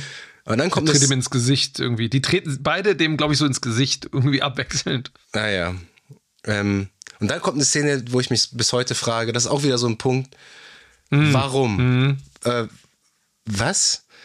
Man, man, Indy reißt sich mit dem Messer vom Matt, und das hat jetzt zumindest ein, ein, ein, ähm, eine Bewandtnis für die Story, das Messer, dass er das die ganze Zeit mit sich geführt hat.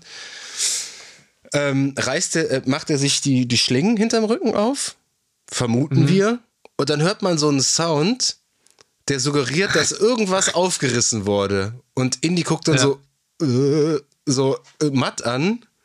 Und der sagt dann irgendwie, oh, no, oder shit, oder nee, was sagt der? Der sagt, also irgendwie, als wäre irgendwas daneben gegangen. Ja, als ob er sich irgendwie so in die, in die Pampers äh, geschnitten hat oder so. ja. Und man weiß nicht, hä, warum? Warum guckt da er fehlt, da so? Da fehlt doch auch irgendwas. Da, also fehlt, da, da ist doch irgendwas im Schnittraum, äh, im Schneideraum. War da Mittagspause und die haben vergessen, da irgendwie weiterzuschneiden an der Stelle. Ja, das ist total komisch. Also, oder fehlt da ein Gag? Äh, warum, warum das dann drin lassen? Du musst einfach nur diesen Sound rausnehmen. Ja, oder einfach, der wirft ihm das zu, dann macht einen Umschnitt und Indy ist befreit. Ja. Da müssen ja auch keine Blicke getauscht werden. Ist total komisch. Total merkwürdig. Und dann kommt der, äh, diese Verfolgungsjagd und äh, das ist wie in den, ja, in vielen aktuellen Actionfilmen, wenn einfach nur das, wenn, wenn dir irgendwie so die Hirnmasse so links aus dem Ohr rausläuft, weil du einfach, einfach nur noch da auf den äh, Bildschirm guckst und denkst so, was passiert hier gerade?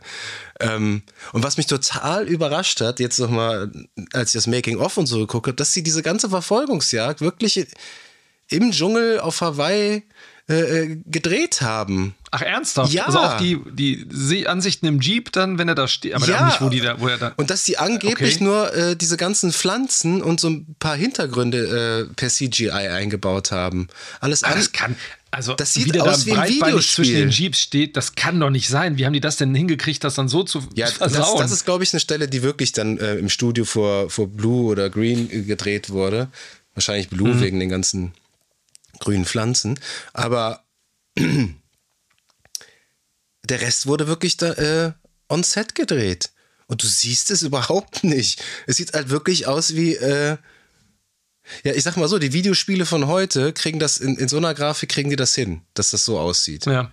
2008 nicht, aber ganz, also, und dann kommt diese Affenszene, das, das, das, was haben die sich dabei die gedacht? Worte fehlen. Da fehlen mir echt die Worte. Ja. Was? Also für die, die, die es vergessen haben sollten, der Matt schwingt sich dann ja an einer Liane, wird ja irgendwie abgehangen von dieser Verfolgungsjagd, wo der Kristallschädel ständig den Besitzer wechselt und hangelt sich dann an Linia Lianen wie Tarzan hinterher.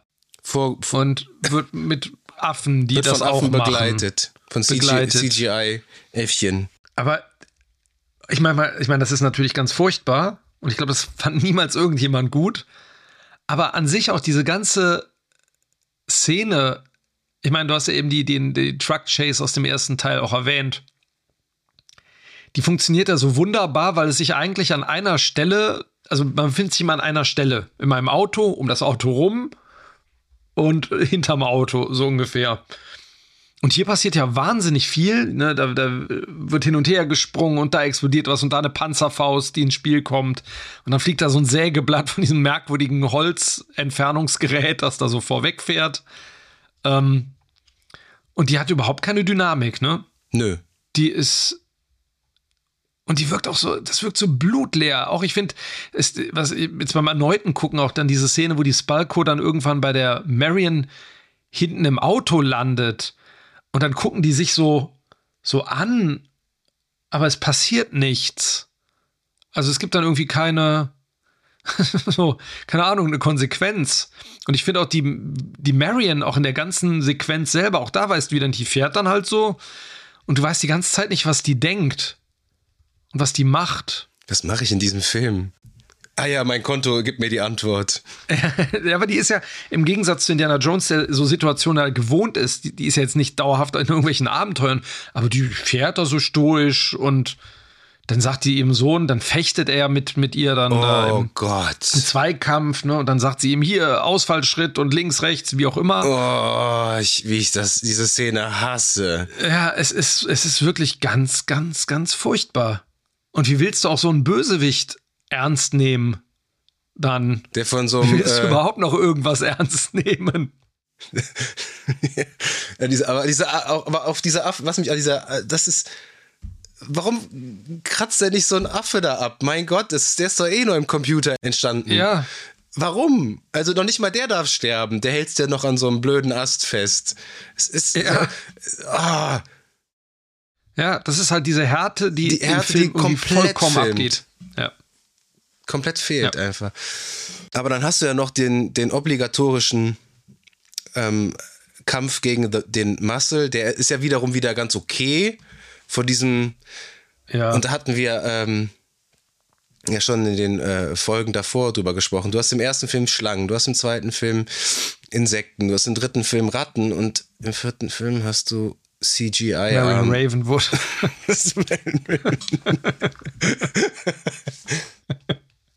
Hast du CGI-Ameisen? Ja. Now I'm on the edge of my seat. Die sind ja, ich finde ja noch nicht mal, ich habe da überhaupt kein Problem damit, dass die irgendwie Geräusche machen und irgendwo hoch und kleine Türmchen bauen und so.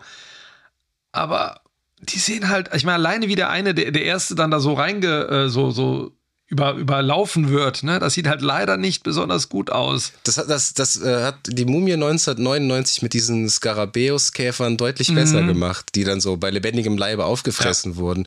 Und dazwischen liegen neun Jahre. Also ja. Auch diese Einstellung, wenn er ihn dann da besiegt hat und dann die Ameisen da in seinen Mund reinkrabbeln und dann so, mhm. das sieht nicht gut aus. Sieht nee. nicht gut und vor allem ist es halt auch, du hast, es passiert halt auch einer Figur, wie gesagt, die, einem egaler nicht sein könnte. Selbst der, selbst Pat Roach als, als hier, ich hau dir auf die Fresse, Mann, im ersten Teil, der drei Sekunden bevor er stirbt vorkommt, hat mehr Charisma und irgendwie mehr, weiß nicht, also man. Ja, der kämpft auch so voll ehrenvoll. Immer wenn Indy auf dem Boden ja, liegt und, und der Indy ja. kämpft, kämpft total unfair gegen ihn. Ne? genau, kämpft dreckig. Tritt ihm in die Eier, äh, wirft ihm den, den Sand, Sand, ins, ins Gesicht. Gesicht und, und, und ich finde auch, ja, und das fehlt, das ist ja egal. Das hätte eine andere eine Figur sein müssen, wo man denkt so, ja, ich freue mich, dass der jetzt von Ameisen gefressen wird. Und so ist es halt so, ja. So random jetzt halt. um und ist random. Random Russian. genau. Ähm, ah, und aber da kommt die Szene, wo Indy seinen Hut dann kriegt. Ja. Das ähm, hatten wir uns in der, äh, in der zweiten Folge ja gefragt, ob es hier auch so eine Szene gibt. Ähm, wo äh, er seinen Hut wieder so bekommt. Und das ist, wir haben gedacht, die, die gab es nicht mehr, aber die gibt es doch. Also die Ameisen bringen ihm ja den Hut. Und dann. Natürlich. Natürlich. Und dann kommt äh, Oxley mit dem Kristallschädel, der dann den Weg frei macht. Super gut aussieht wieder, ja. ja. Aber vorher hat ja Mac äh, sich auch noch als Doppelagent geoutet. I'm CIA, sagt er doch. Ja. Mhm. Und das ist der okay, das, Aber das ist der Punkt, wo man sagt, okay, wenn man den Film das erste Mal sieht, okay, ah, okay, das ist ein Doppelagent. Clever. Ja. Okay. Ja, naja. Na, also jetzt mag ich dich wieder so ein bisschen Mac. Und dann hintergeht er sie ein drittes Mal und man will ihn einfach nur komplett an die Wand klatschen. Wär, äh, geil wäre das gewesen, wenn die den Mac einfach ab der Szene plötzlich so rausgeschnitten hätten und ich glaube, man hätte es nicht bemerkt. Nee. Es wäre so überhaupt nicht aufgefallen, dass der einfach weg ist. Hat er es wahrscheinlich im Dschungel irgendwie runtergefallen. Hm. Aber du hast halt, ne, du hast diesen Schwertkampf, der unglaublich mhm. kacke ist. Du hast diese Affenszene, die richtig beschissen ist. Und dann hast du diesen dreifachen Fall und da geht, geht, der, da geht der Film komplett in den Videospielmodus. Äh. Nee, vor, vor allem, um da mal einzuhaken, ich habe ja, ich haue ziemlich viel auf, auf der armen Marion Ravenwood rum, ne? Aber was veranlasst denn diese Figur in dieser Situation aufs Gas zu treten, eine Klippe runterzufahren, in der Hoffnung, auf irgendeinem Baum, den man vorher nicht sieht, ja. zu landen, der einen so weit runterklappt, dass man im Wasser landet? Was ist das denn für, für eine Figur? Was ist das denn für ein Charakter? Der Oxley, meinetwegen, der ist bekloppt wenn der sagt irgendwie äh, hier Tree und macht das dann. ja, okay, würde ich, aber was ist denn die Marion für, eine, für, für einen Charakter? Ich meine, ihr Sohn ist da mit an Bord. Hallo? Also, und ihr Ex-Mann. Und ihr Ex-Mann. Und, und der Mac. Und, Mac, ähm, what about das, Mac? Denn das ist wirklich, ich habe das, und ich muss sagen, ich, ich habe den jetzt, als ich ihn wirklich nochmal geguckt habe, dachte ich so, ey, vielleicht war man wirklich ein bisschen kritisch mit diesen Szenen. Ne? Da wird immer so viel drüber geredet und so gelästert. Aber ich war teilweise wirklich so, dass ich dachte, boah, das hat echt Spielberg inszeniert? Hat das überhaupt jemand inszeniert? also, wie die dann auch, wie die dann da unten landen und dann, ja, wie du schon gesagt hast, der dreifache Wasserfall. Es ist auch nicht lustig. Es ist wie, es ist wie so eine, ähm, da hast du zufällig den Film We Are the Griswolds gesehen und jetzt wird es echt traurig, dass ich den als Vergleich ranziehe. Nee. Da gibt es eine Szene, wo die Familie ähm, so, so einen Ausflug, so ein Kanu, so ein Rafting-Ausflug macht und ähm, der Rafting. Äh, Lehrer, Experte wird von Charlie Day gespielt, der aber kurz vorher irgendwie einen Anruf von seiner Freundin kriegt, die Schluss macht. Und deswegen ist er so, so suizidal und führt die dann durch so Stromschnellen. Mhm. Und die können sich dann retten und er fährt am Ende so einen Wasserfall runter, so, so, ah, so ganz schlecht und rein retuschiert, wird er mit seinem Boot so ganz gerade. Und da musste ich dran denken. Und das ist nicht gut, wenn man an so, so eine Szene aus einer Komödie denkt, die absichtlich trashig ist. Und da fahren die da mit diesem Boot so gerade runter und man denkt so, ja, ist doch eh alles egal. Es passiert denen ja eh nichts. Wie zum Bums überlebt ihr das? Wir haben einen ja. 65-jährigen Harrison Ford. Wir haben einen John Hurt, der Gaga ist und 70 ist. Wir haben äh, Melvin Ravenwood, die Anfang 60 ist. Ich glaube, der ja, einzige. Auf 50 gestretched. Wie zur Hölle sollen die das überlegen? Und dann, dann hast du diese bescheuerte Einstellung, wo Marion da irgendwie. Ich hasse das so sehr. Ich hasse das so sehr. Dieses, die, die macht über, also das ist so richtig so, ja, und dann setzt du dich mal dahin und guckst ein bisschen debil. so, und das ist so ein schlechter Gag. Ja, es ist wirklich Boah, schlecht. Komisch, ich hätte nicht gedacht, dass, mir, dass mich das so emotional mitnimmt, aber das ist so, ja. Also wie sie das Lenkrad dann in der Hand hält. Ne? Es ist nicht lustig. Das ist die schlechteste Comedy, wirklich. Eieiei. Das ist. Hm. Das ist wirklich. Äh, äh, also, das ist so das, das Triumvirat des schlechten Films. Wirklich diese drei Sachen mit dem, mit dem Dschungel, den Wasserfällen und dieses Lenkrad als i-Tüpfelchen. Was hat den Spielberg da geritten? Ich verstehe es nicht. Und wie kann äh, der Steven Spielberg tatsächlich sagen, dass er den Tempel des Todes als den schwächsten Film ansieht? Das ist das Blasphemie. Das ist Blasphemie. Ja.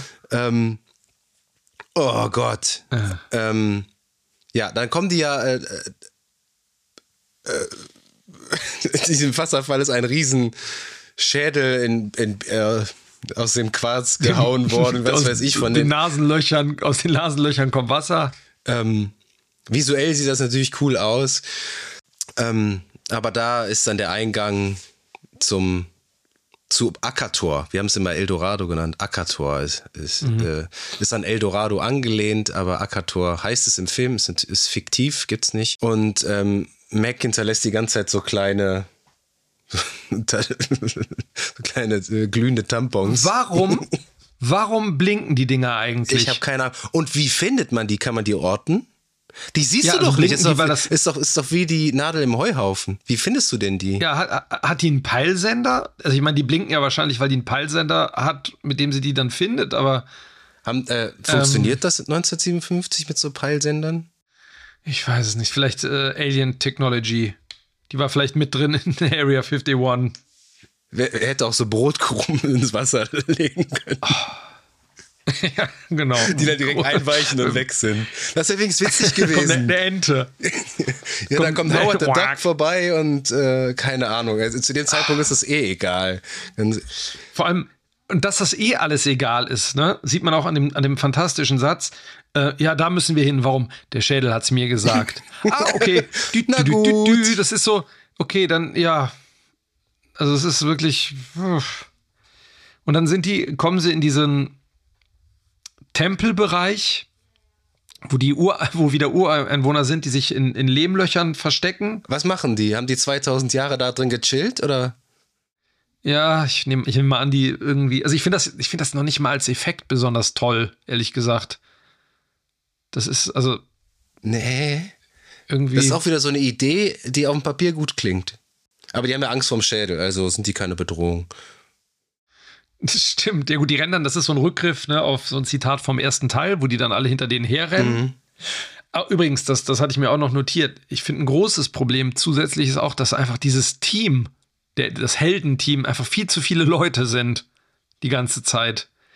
Ne, du hast ja irgendwie, du hast Indy, du hast Matt, du hast Marion, du hast den, den Ox, du hast den, den Mac. Fünf Leute, ja. Das ist ein bisschen viel. Und äh, das ist irgendwie, das ist viel zu viel. Du brauchst ja auch so eine Isolierung zwischendurch auch mal. Du musst ja auch Indy mal alleine irgendwie was machen lassen. Du hattest natürlich auch bei, bei Last Crusade hattest du auch den Brody, den Salah, den Indy und den, den Papa. Ja, aber der Indy hat ja gerettet. Genau, der, der war dann alleine auf sich gestellt mal. Und hier hast du knubbeln die sich alle auch die ganze Zeit. oh. Naja.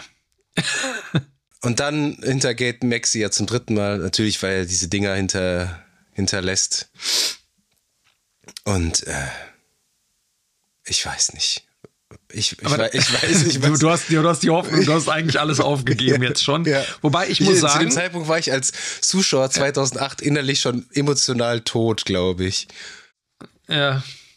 Also, ich finde ja dieses Ding auf dem, auf dem Hügel dann oder auf dem, dem Turm oder wo auch immer die dann da sind.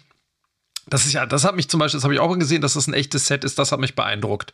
Dass das sich so in echt auch aufgeklappt hat. Ähm ja, aber es passiert irgendwie alles so beiläufig, so schnell.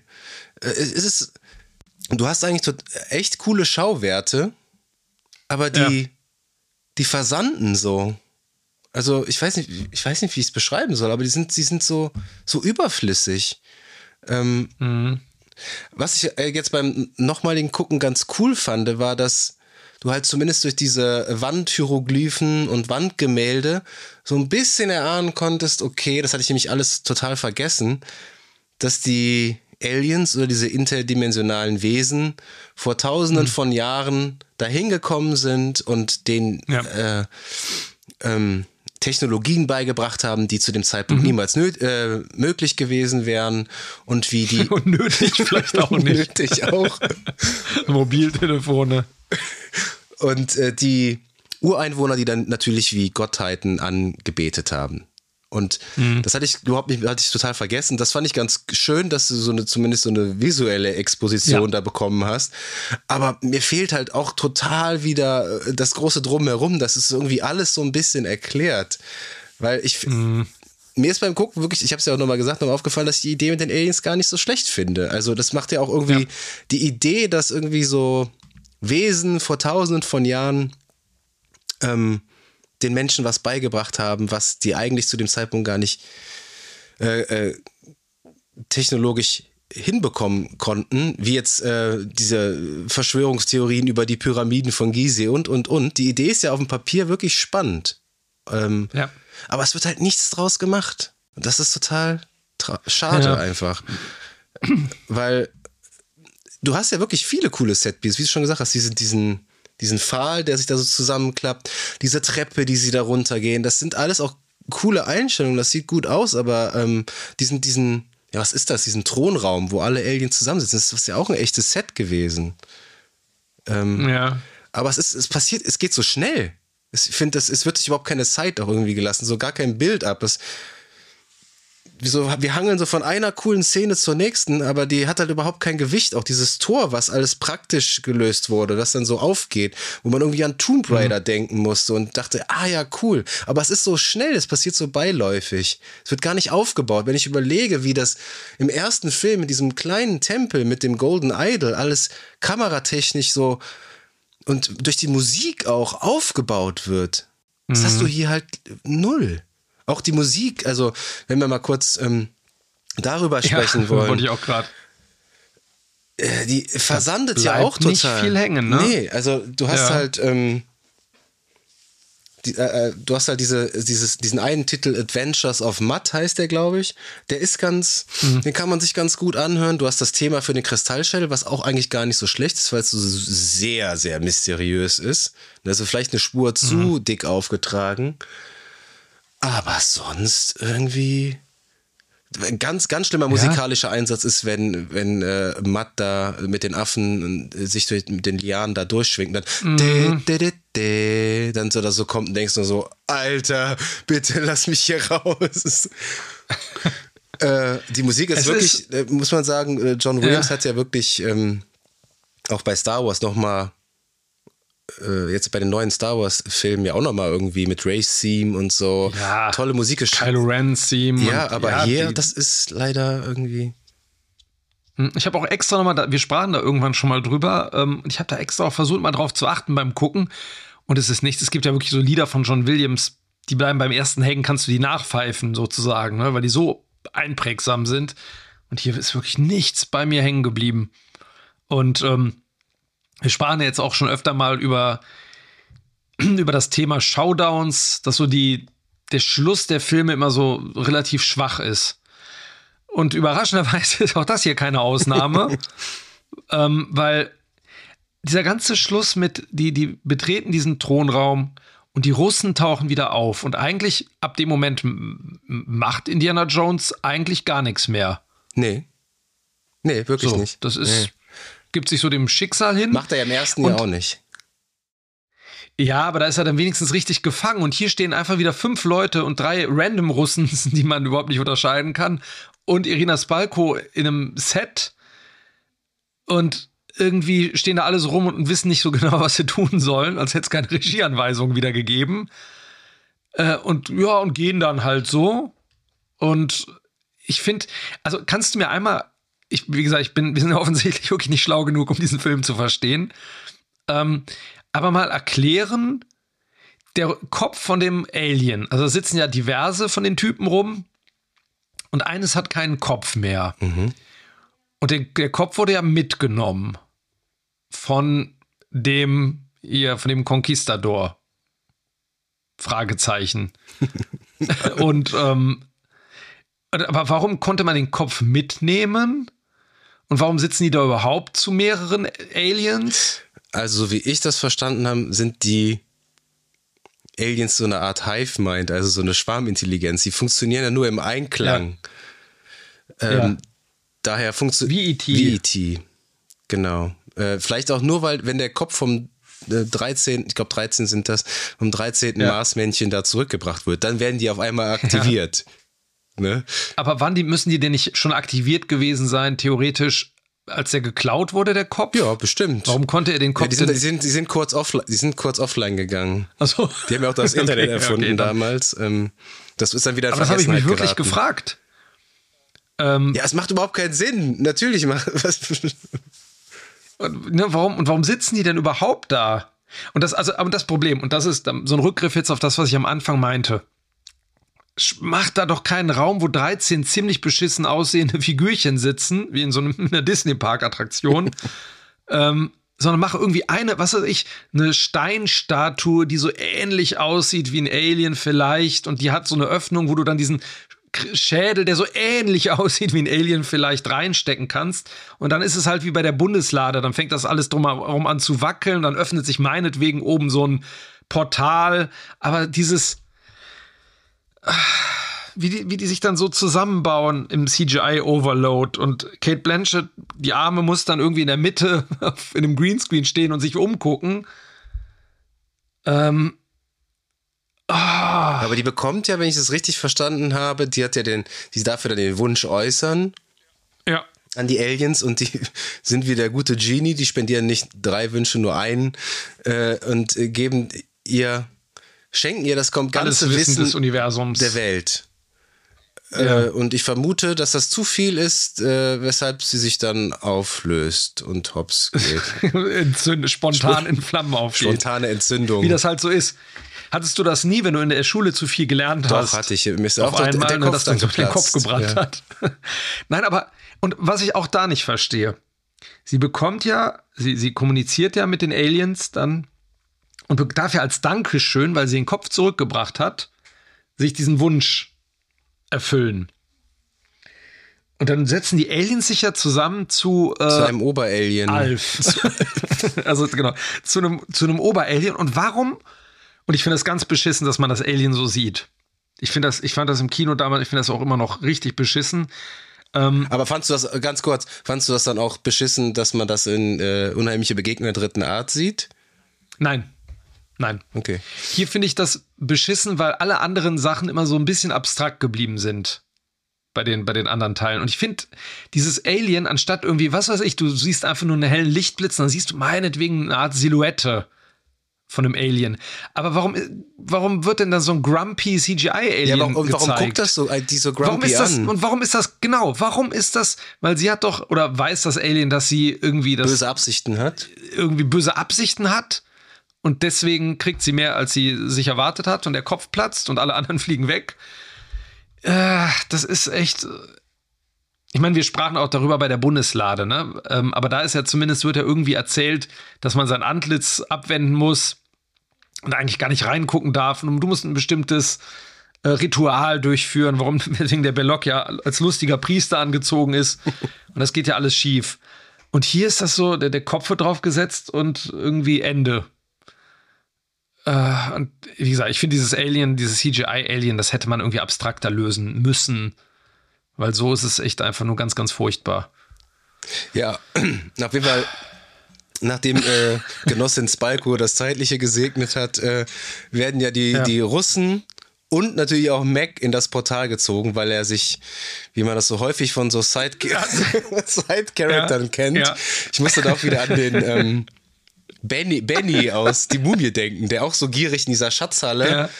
ähm, äh, d- da drin bleibt und dann da äh, eingeschlossen wird, ne? weil er ah, jetzt möchte, möchte Ja. das äh, die Kette noch mitnehmen und die Münzen und so weiter.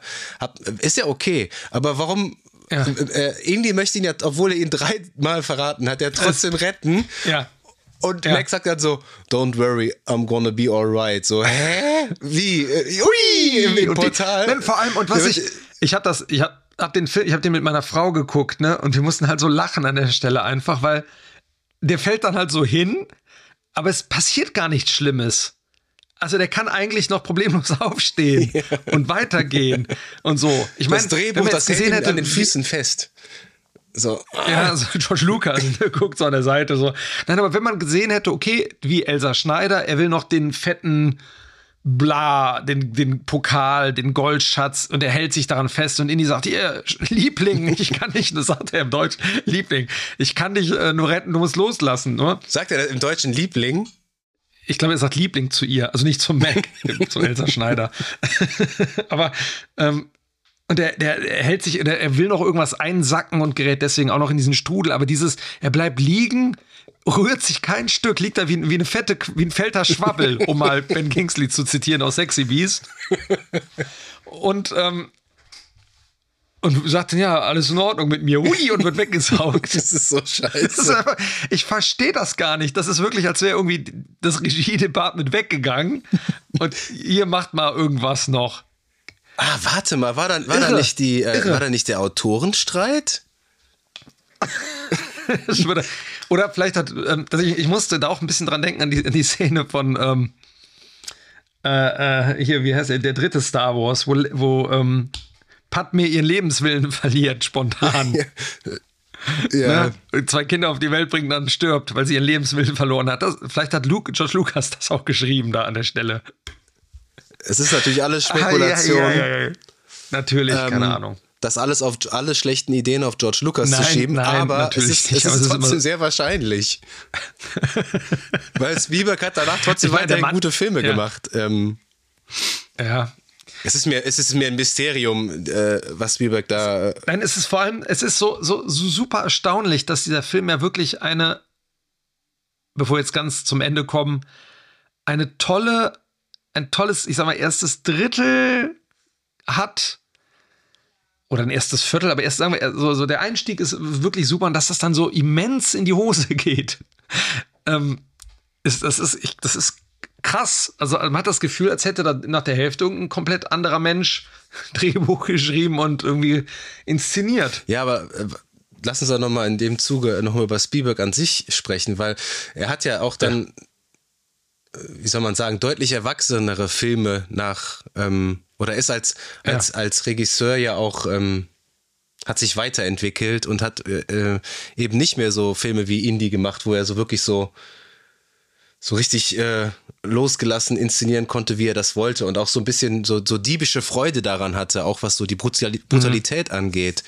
Und das merkst ja. du halt, ne? Er hatte dann, äh, das, der Film ist einfach zu spät gekommen. Also, Mhm. Und ich meine, hätte ihn jetzt Mitte der 90er nach Schindlers Liste gemacht, keine Ahnung, ob er da so einen spaßigen Film rausgehauen hat. Ich meine, was hat er in den 90ern denn wirklich Spaßiges gemacht? Ich meine, nach Schindlers Liste kam dann Amistad, glaube ich. Gut, Jurassic Park. Ja, aber, da hat er, konnte er nochmal seine diebische Freude äh, Ja, aber der wirkt ja. rauslassen. ja, aber das ist auch so ein klassischer Spielberg trotzdem. Mhm. Ähm, auch was aber der Film ist ja komplett blutleer. Also im, im, im wahrsten Sinne des Wortes, ja. man sieht eben auch kein Blut. Ähm, ich meine, die Russen, die, die mähen ja reihenweise dann diese Eingeborenen nieder und die haben auch alle so kleine rote Pünktchen einfach nur da, wo sie. Und früher hätten die da so mit Scripts halt echt, hätten die irgendwie die zerlegt und. Ja. Ja. Also es mag daran liegen, dass äh, Spielberg und Lucas irgendwie ja, vielleicht nicht mehr auf, auf so eine Brutalität oder so Wert gelegt haben, aber genau das, also diese Grittiness, die macht Indiana Jones ja auch irgendwie aus. Dass der halt einfach ja.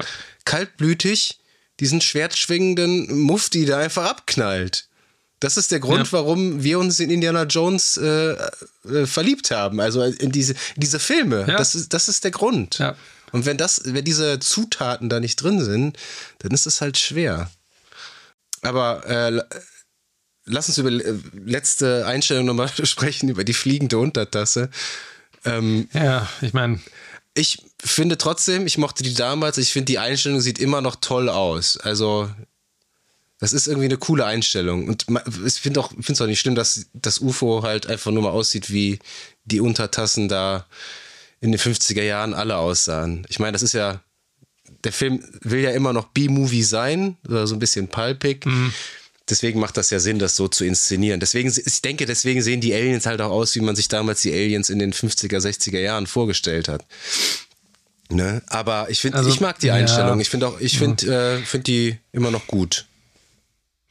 Also mir hätte es ja gereicht, wenn man im Inneren sozusagen gesehen hätte, das sieht vielleicht wie ein Ufer aus. Du hast dann halt dieses, ne, dieses helle Licht und so diese Rundung und dann bröckelt alles zusammen. Man sieht so ganz kurz und dann kommen die da raus. Und meinetwegen hat dann irgendwie das Loch so ein, so ein Kreis oder so ein, aber dieses, nee, ich bin da kein Freund von. Das ist mir auch zu konkret und ich finde es irgendwie, ich finde es irgendwie dämlich. Ich finde es auch äh, zu konkret, dass man das UFO so sieht, aber ich finde, die Einstellung ja. an sich sieht gut aus. Also das ist, sieht, ja. ist gut gemacht. Ja.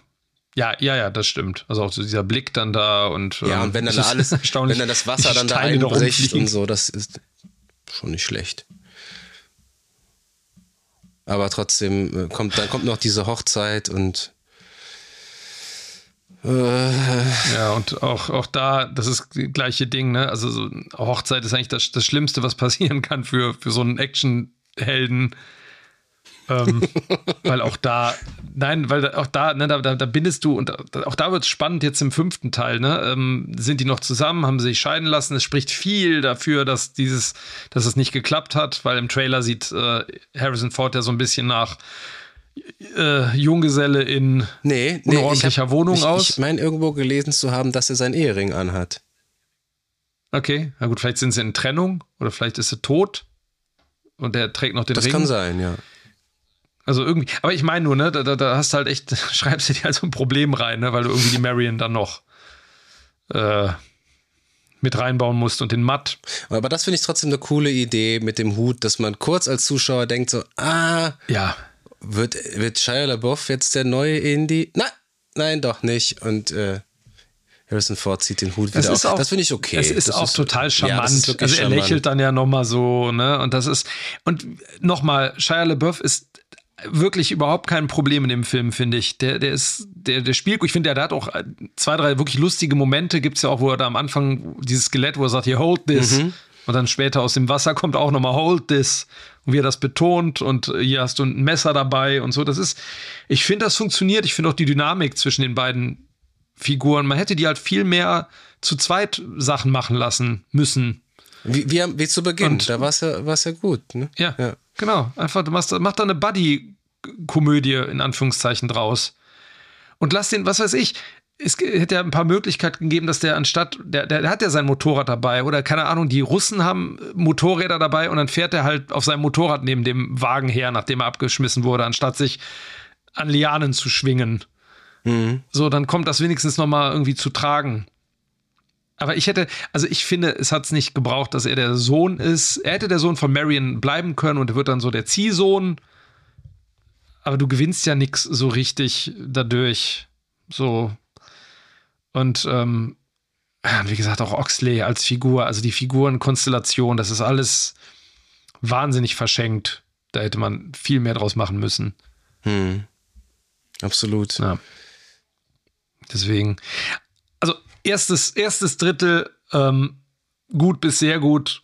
Danach geht es leider, also meine Meinung hat sich nicht geändert seit dem Kinobesuch vor 15 Jahren.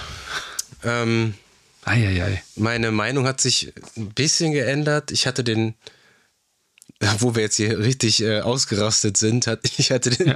ich hatte den deutlich schlechter in Erinnerung und Echt? war überrascht, wie, wie, ähm, ich habe die Zeit nicht gemerkt. Also ich meine, das ist zwei Stunden lang der Film.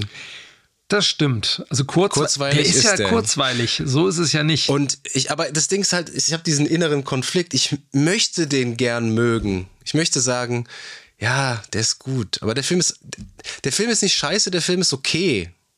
Der, aber okay ja. reicht für Indiana Jones einfach nicht. Ja, es wäre wahrscheinlich, wenn es jetzt nicht Indiana Jones, sondern Adventure Sam gewesen wäre, ne, dann hätte, würde man vieles, weil man es halt nicht vergleicht, eher verzeihen. Oder, oder man macht den Film halt von Anfang an so ein bisschen, also so übertrieben, dass auch drei Wasserfälle und eine biegsame Palme am Ende irgendwie okay sind. Ja, weil der Film nimmt sich am Anfang ja noch ernst. Ne? Also dann später gar nicht mehr. Ja, der Ton ist halt äh, mal wieder, wie wir so gerne sagen, all over the place. Und ähm, ja. Aber was, ich, was, ich, was wir auch noch beide sehr empfehlen können, wir beide sind ja sehr große Fans von dem YouTube-Kanal Red Letter Media. Mhm. Ähm, und der hat damals unmittelbar nach Release des Films, es gibt so einen fiktiven Charakter, ähm, den die entwickelt haben, der heißt Mr. Plinkett. Und der hat auch schon damals so, so die Mutter aller Reviews zu The Phantom Menace, also Episode 1 Star Wars gemacht. Ja. Und ähm, hat dann auch ein sehr, sehr witziges äh, Review zu dem gemacht, äh, zu, äh, zum Kristallschädel. Und das kann ich nur jedem empfehlen, der auf schwarzen Humor steht und der mal sehen will, wie Indie richtig zerrissen wird, der soll sich diese Review mal reinziehen. Würde ich in die Show Notes packen, den Link. Aber gut analysiert. Aber, ja, ja, also trotzdem. also nicht. Äh, ja. Äh, es hat äh, Substanz. Es hat Substanz, genau. Was auch Substanz hat, sind ein paar Trivias, die ich vergessen habe, wie, an jedem Ende nochmal rauszuhauen. ja. Dann hau raus. Wusstest du, dass im Altarraum, wo die 13 Alien-Skulpturen warten oder was auch immer. Okay, lass mich raten. lass mich mal äh, raten. Das R2D2 wieder irgendwo versteckt. Genau, R2D2 und C3PO ah. sind versteckt und E.T. ist auch in den Hieroglyphen versteckt. Ah, gut, natürlich. Ähm, wusstest du, dass die Produzenten Indiana Jones Peitsche, muss man sich mal überlegen, digital einfügen mm, wollten? Mm. Und hat, da hat Ford gesagt, gegen, äh, gegen, das ist lächerlich. Ja. Und dann hat er seine alten, hat er seine alten Peitschen-Skills wieder ausgepackt und äh, gelernt, mit der Peitsche umzugehen. Also, wie, also was soll er denn, ey? Ähm, das ist der erste Indie ohne Pat Roach, hatten wir, glaube ich, schon gesagt. Ne? Der ist jetzt leider 2004 gestorben. Das ist der einzige mhm. Indiana Jones bis jetzt, in dem er nicht seinen Revolver abfeuert. Der zieht ihn nur einmal, ne? Ansonsten schießt er auch nur mit den Waffen der Russen, quasi. Ja. Mhm. Und was du noch äh, angedeutet hast, ähm, der Shia LaBeouf hat ja so während des Marketings äh, für den Film, ne, wo die da, ich glaube, der hatte seine Premiere jetzt auch mhm. wie der fünfte in Cannes, ähm, hat er sich äh, zum Beispiel über diese Affenschwingen-Szene und so wirklich sehr verständlicherweise, muss man sagen, äh, schlecht drüber mhm. geäußert. Und äh, das hat seine gute Beziehung zu Spielberg äh, beendet und hat ihm dann auch natürlich ja. in Hollywood einige Steine in den Weg gelegt. Ähm, und der Harrison Ford hat sich damals auch dazu geäußert, meinte, I think he was a fucking idiot. As an actor, I think it's my obligation to support the film without making a complete ass of myself. ja. Also Ford war angepisst, könnte man sagen. Mhm. Ähm, ja, und auch genau aus dem Grund werden wir den halt auch im fünften Film nicht sehen. Der wurde aus dem Indie-Franchise gekickt für immer, also der Shia LaBeouf. Und ich kann mir nicht vorstellen, dass sie den jetzt irgendwie nachbesetzen. Nein, ich glaube auch, da wird irgendwie eine, eine Textzeile kommen. Matt studiert in Honolulu äh, oder ist in, keine Ahnung, man spielt das im, Viet ist im Vietnamkrieg oder was auch immer. Mhm. Und also da wird irgendwie in dem Nebensatz wird das äh, erwähnt werden. Thema abgehandelt. Und eine letzte Trivia, die den, das Dilemma des Films eigentlich ganz gut auf den Punkt bringt, ist ähm, in einem Interview mit dem Empire Magazine im Oktober 2011, da hat der Steven Spielberg zugegeben, dass ihm der MacGuffin, ähm, also der Kristallschädel in dem Film nie gefallen hat und dass er die Idee von George Lucas war.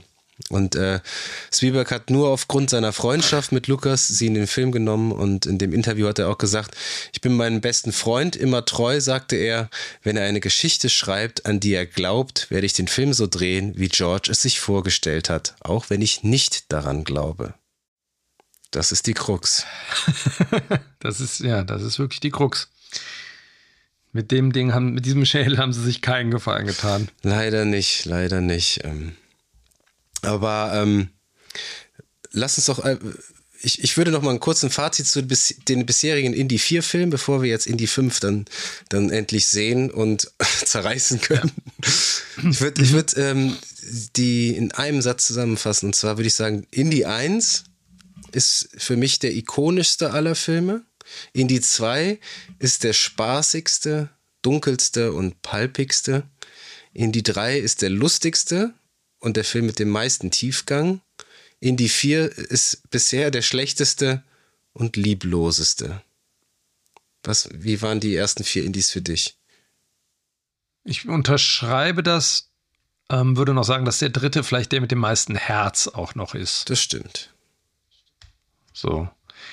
Ich maße mir jetzt gar nicht groß an, da haben wir schon drüber gesprochen, eine Reihenfolge zu bilden, ähm, weil das ist ja das Schöne, es gibt ja jeden, für jede, jede Stimmung einen Indie-Film sozusagen.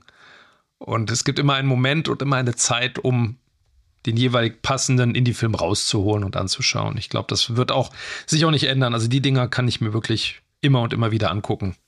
Auf jeden Fall, ja. Aber trotzdem bleibt die Frage am Ende. Ähm, wie sagt, wie sagt äh, hier Mr. Blink ist so schön in seiner Review, äh, das Buch, äh, das Could Have Been Great Buch, das von George Lucas geschrieben wurde, wo alle möglichen Ideen reingekommen sind, die eigentlich gut äh, geworden wären, aber die am besten nie angefasst worden wären, weil sie dann doch ja einfach nicht mehr zeitgemäß sind. Indiana Jones funktioniert halt als älterer Herr nicht mehr und ich kann mir einfach nicht vorstellen, wie das in überleg mal, der ist im der ist 65 gewesen bei Indy 4. Und mhm. er hat das wirklich, man kann Harrison Ford überhaupt keinen Vorwurf machen. Er ist einfach, er ist dieser Charakter und er wird er immer bleiben. Ähm, aber das ist halt nicht der Appeal, den man an Indiana Jones hat. Man, man, möchte den halt einfach nicht so als, wie soll das funktionieren, als, als einen 80-Jährigen, und das meine ich wirklich nicht despektierlich, ja. aber äh, als Abenteuer, wa warum macht man das? Nur um einfach nochmal die Nostalgiekeule zu schwingen, um nochmal richtig fett abzucashen, weil es eine IP ist, die einfach immer noch verständlicherweise sehr beliebt ist. Aber man hätte es einfach lassen sollen. Und es, ich kann mir nicht vorstellen, dass es mit Film 5 besser wird. Ich habe auch mein Gefühl ist auch, dass man nur weiter verlieren kann. Und ähm, glaube nicht an eine Überraschung. Auch nicht nach den, den ersten ersten Kritiken. Meine Hoffnung ist so ein bisschen, dass wenn es schon äh, kein, vielleicht kein guter Indie ist, dass der Film zumindest ähm, so abgedreht wird, dass man auf anderweitige Art Spaß dran hat, ihn zu sehen. Ähm, ist viel in irgendeiner Kritik irgendwie der Begriff Batshit Crazy. Und ähm, deswegen habe ich da so ein bisschen Hoffnung. Mal sehen, mal gucken. Also wir werden auf jeden Fall Dial of Destiny sobald er in die Kinos kommt, unter die Lupe nehmen und mal schauen, was da mit dem 80-jährigen Indie alles noch getrieben wurde. Bis dahin bleibt uns eigentlich nicht mehr viel zu sagen, außer abonniert uns, sprecht über uns und empfehlt uns euren Freunden. Man kann uns hören überall, wo es Podcasts gibt. Sie können uns auch gerne auf Instagram folgen, at screen-shots-podcast. Und bis dahin bleibt uns eigentlich nicht mehr viel zu sagen, um Oberst Vogel zu zitieren. Ihr werdet noch von uns hören. Habt ihr verstanden?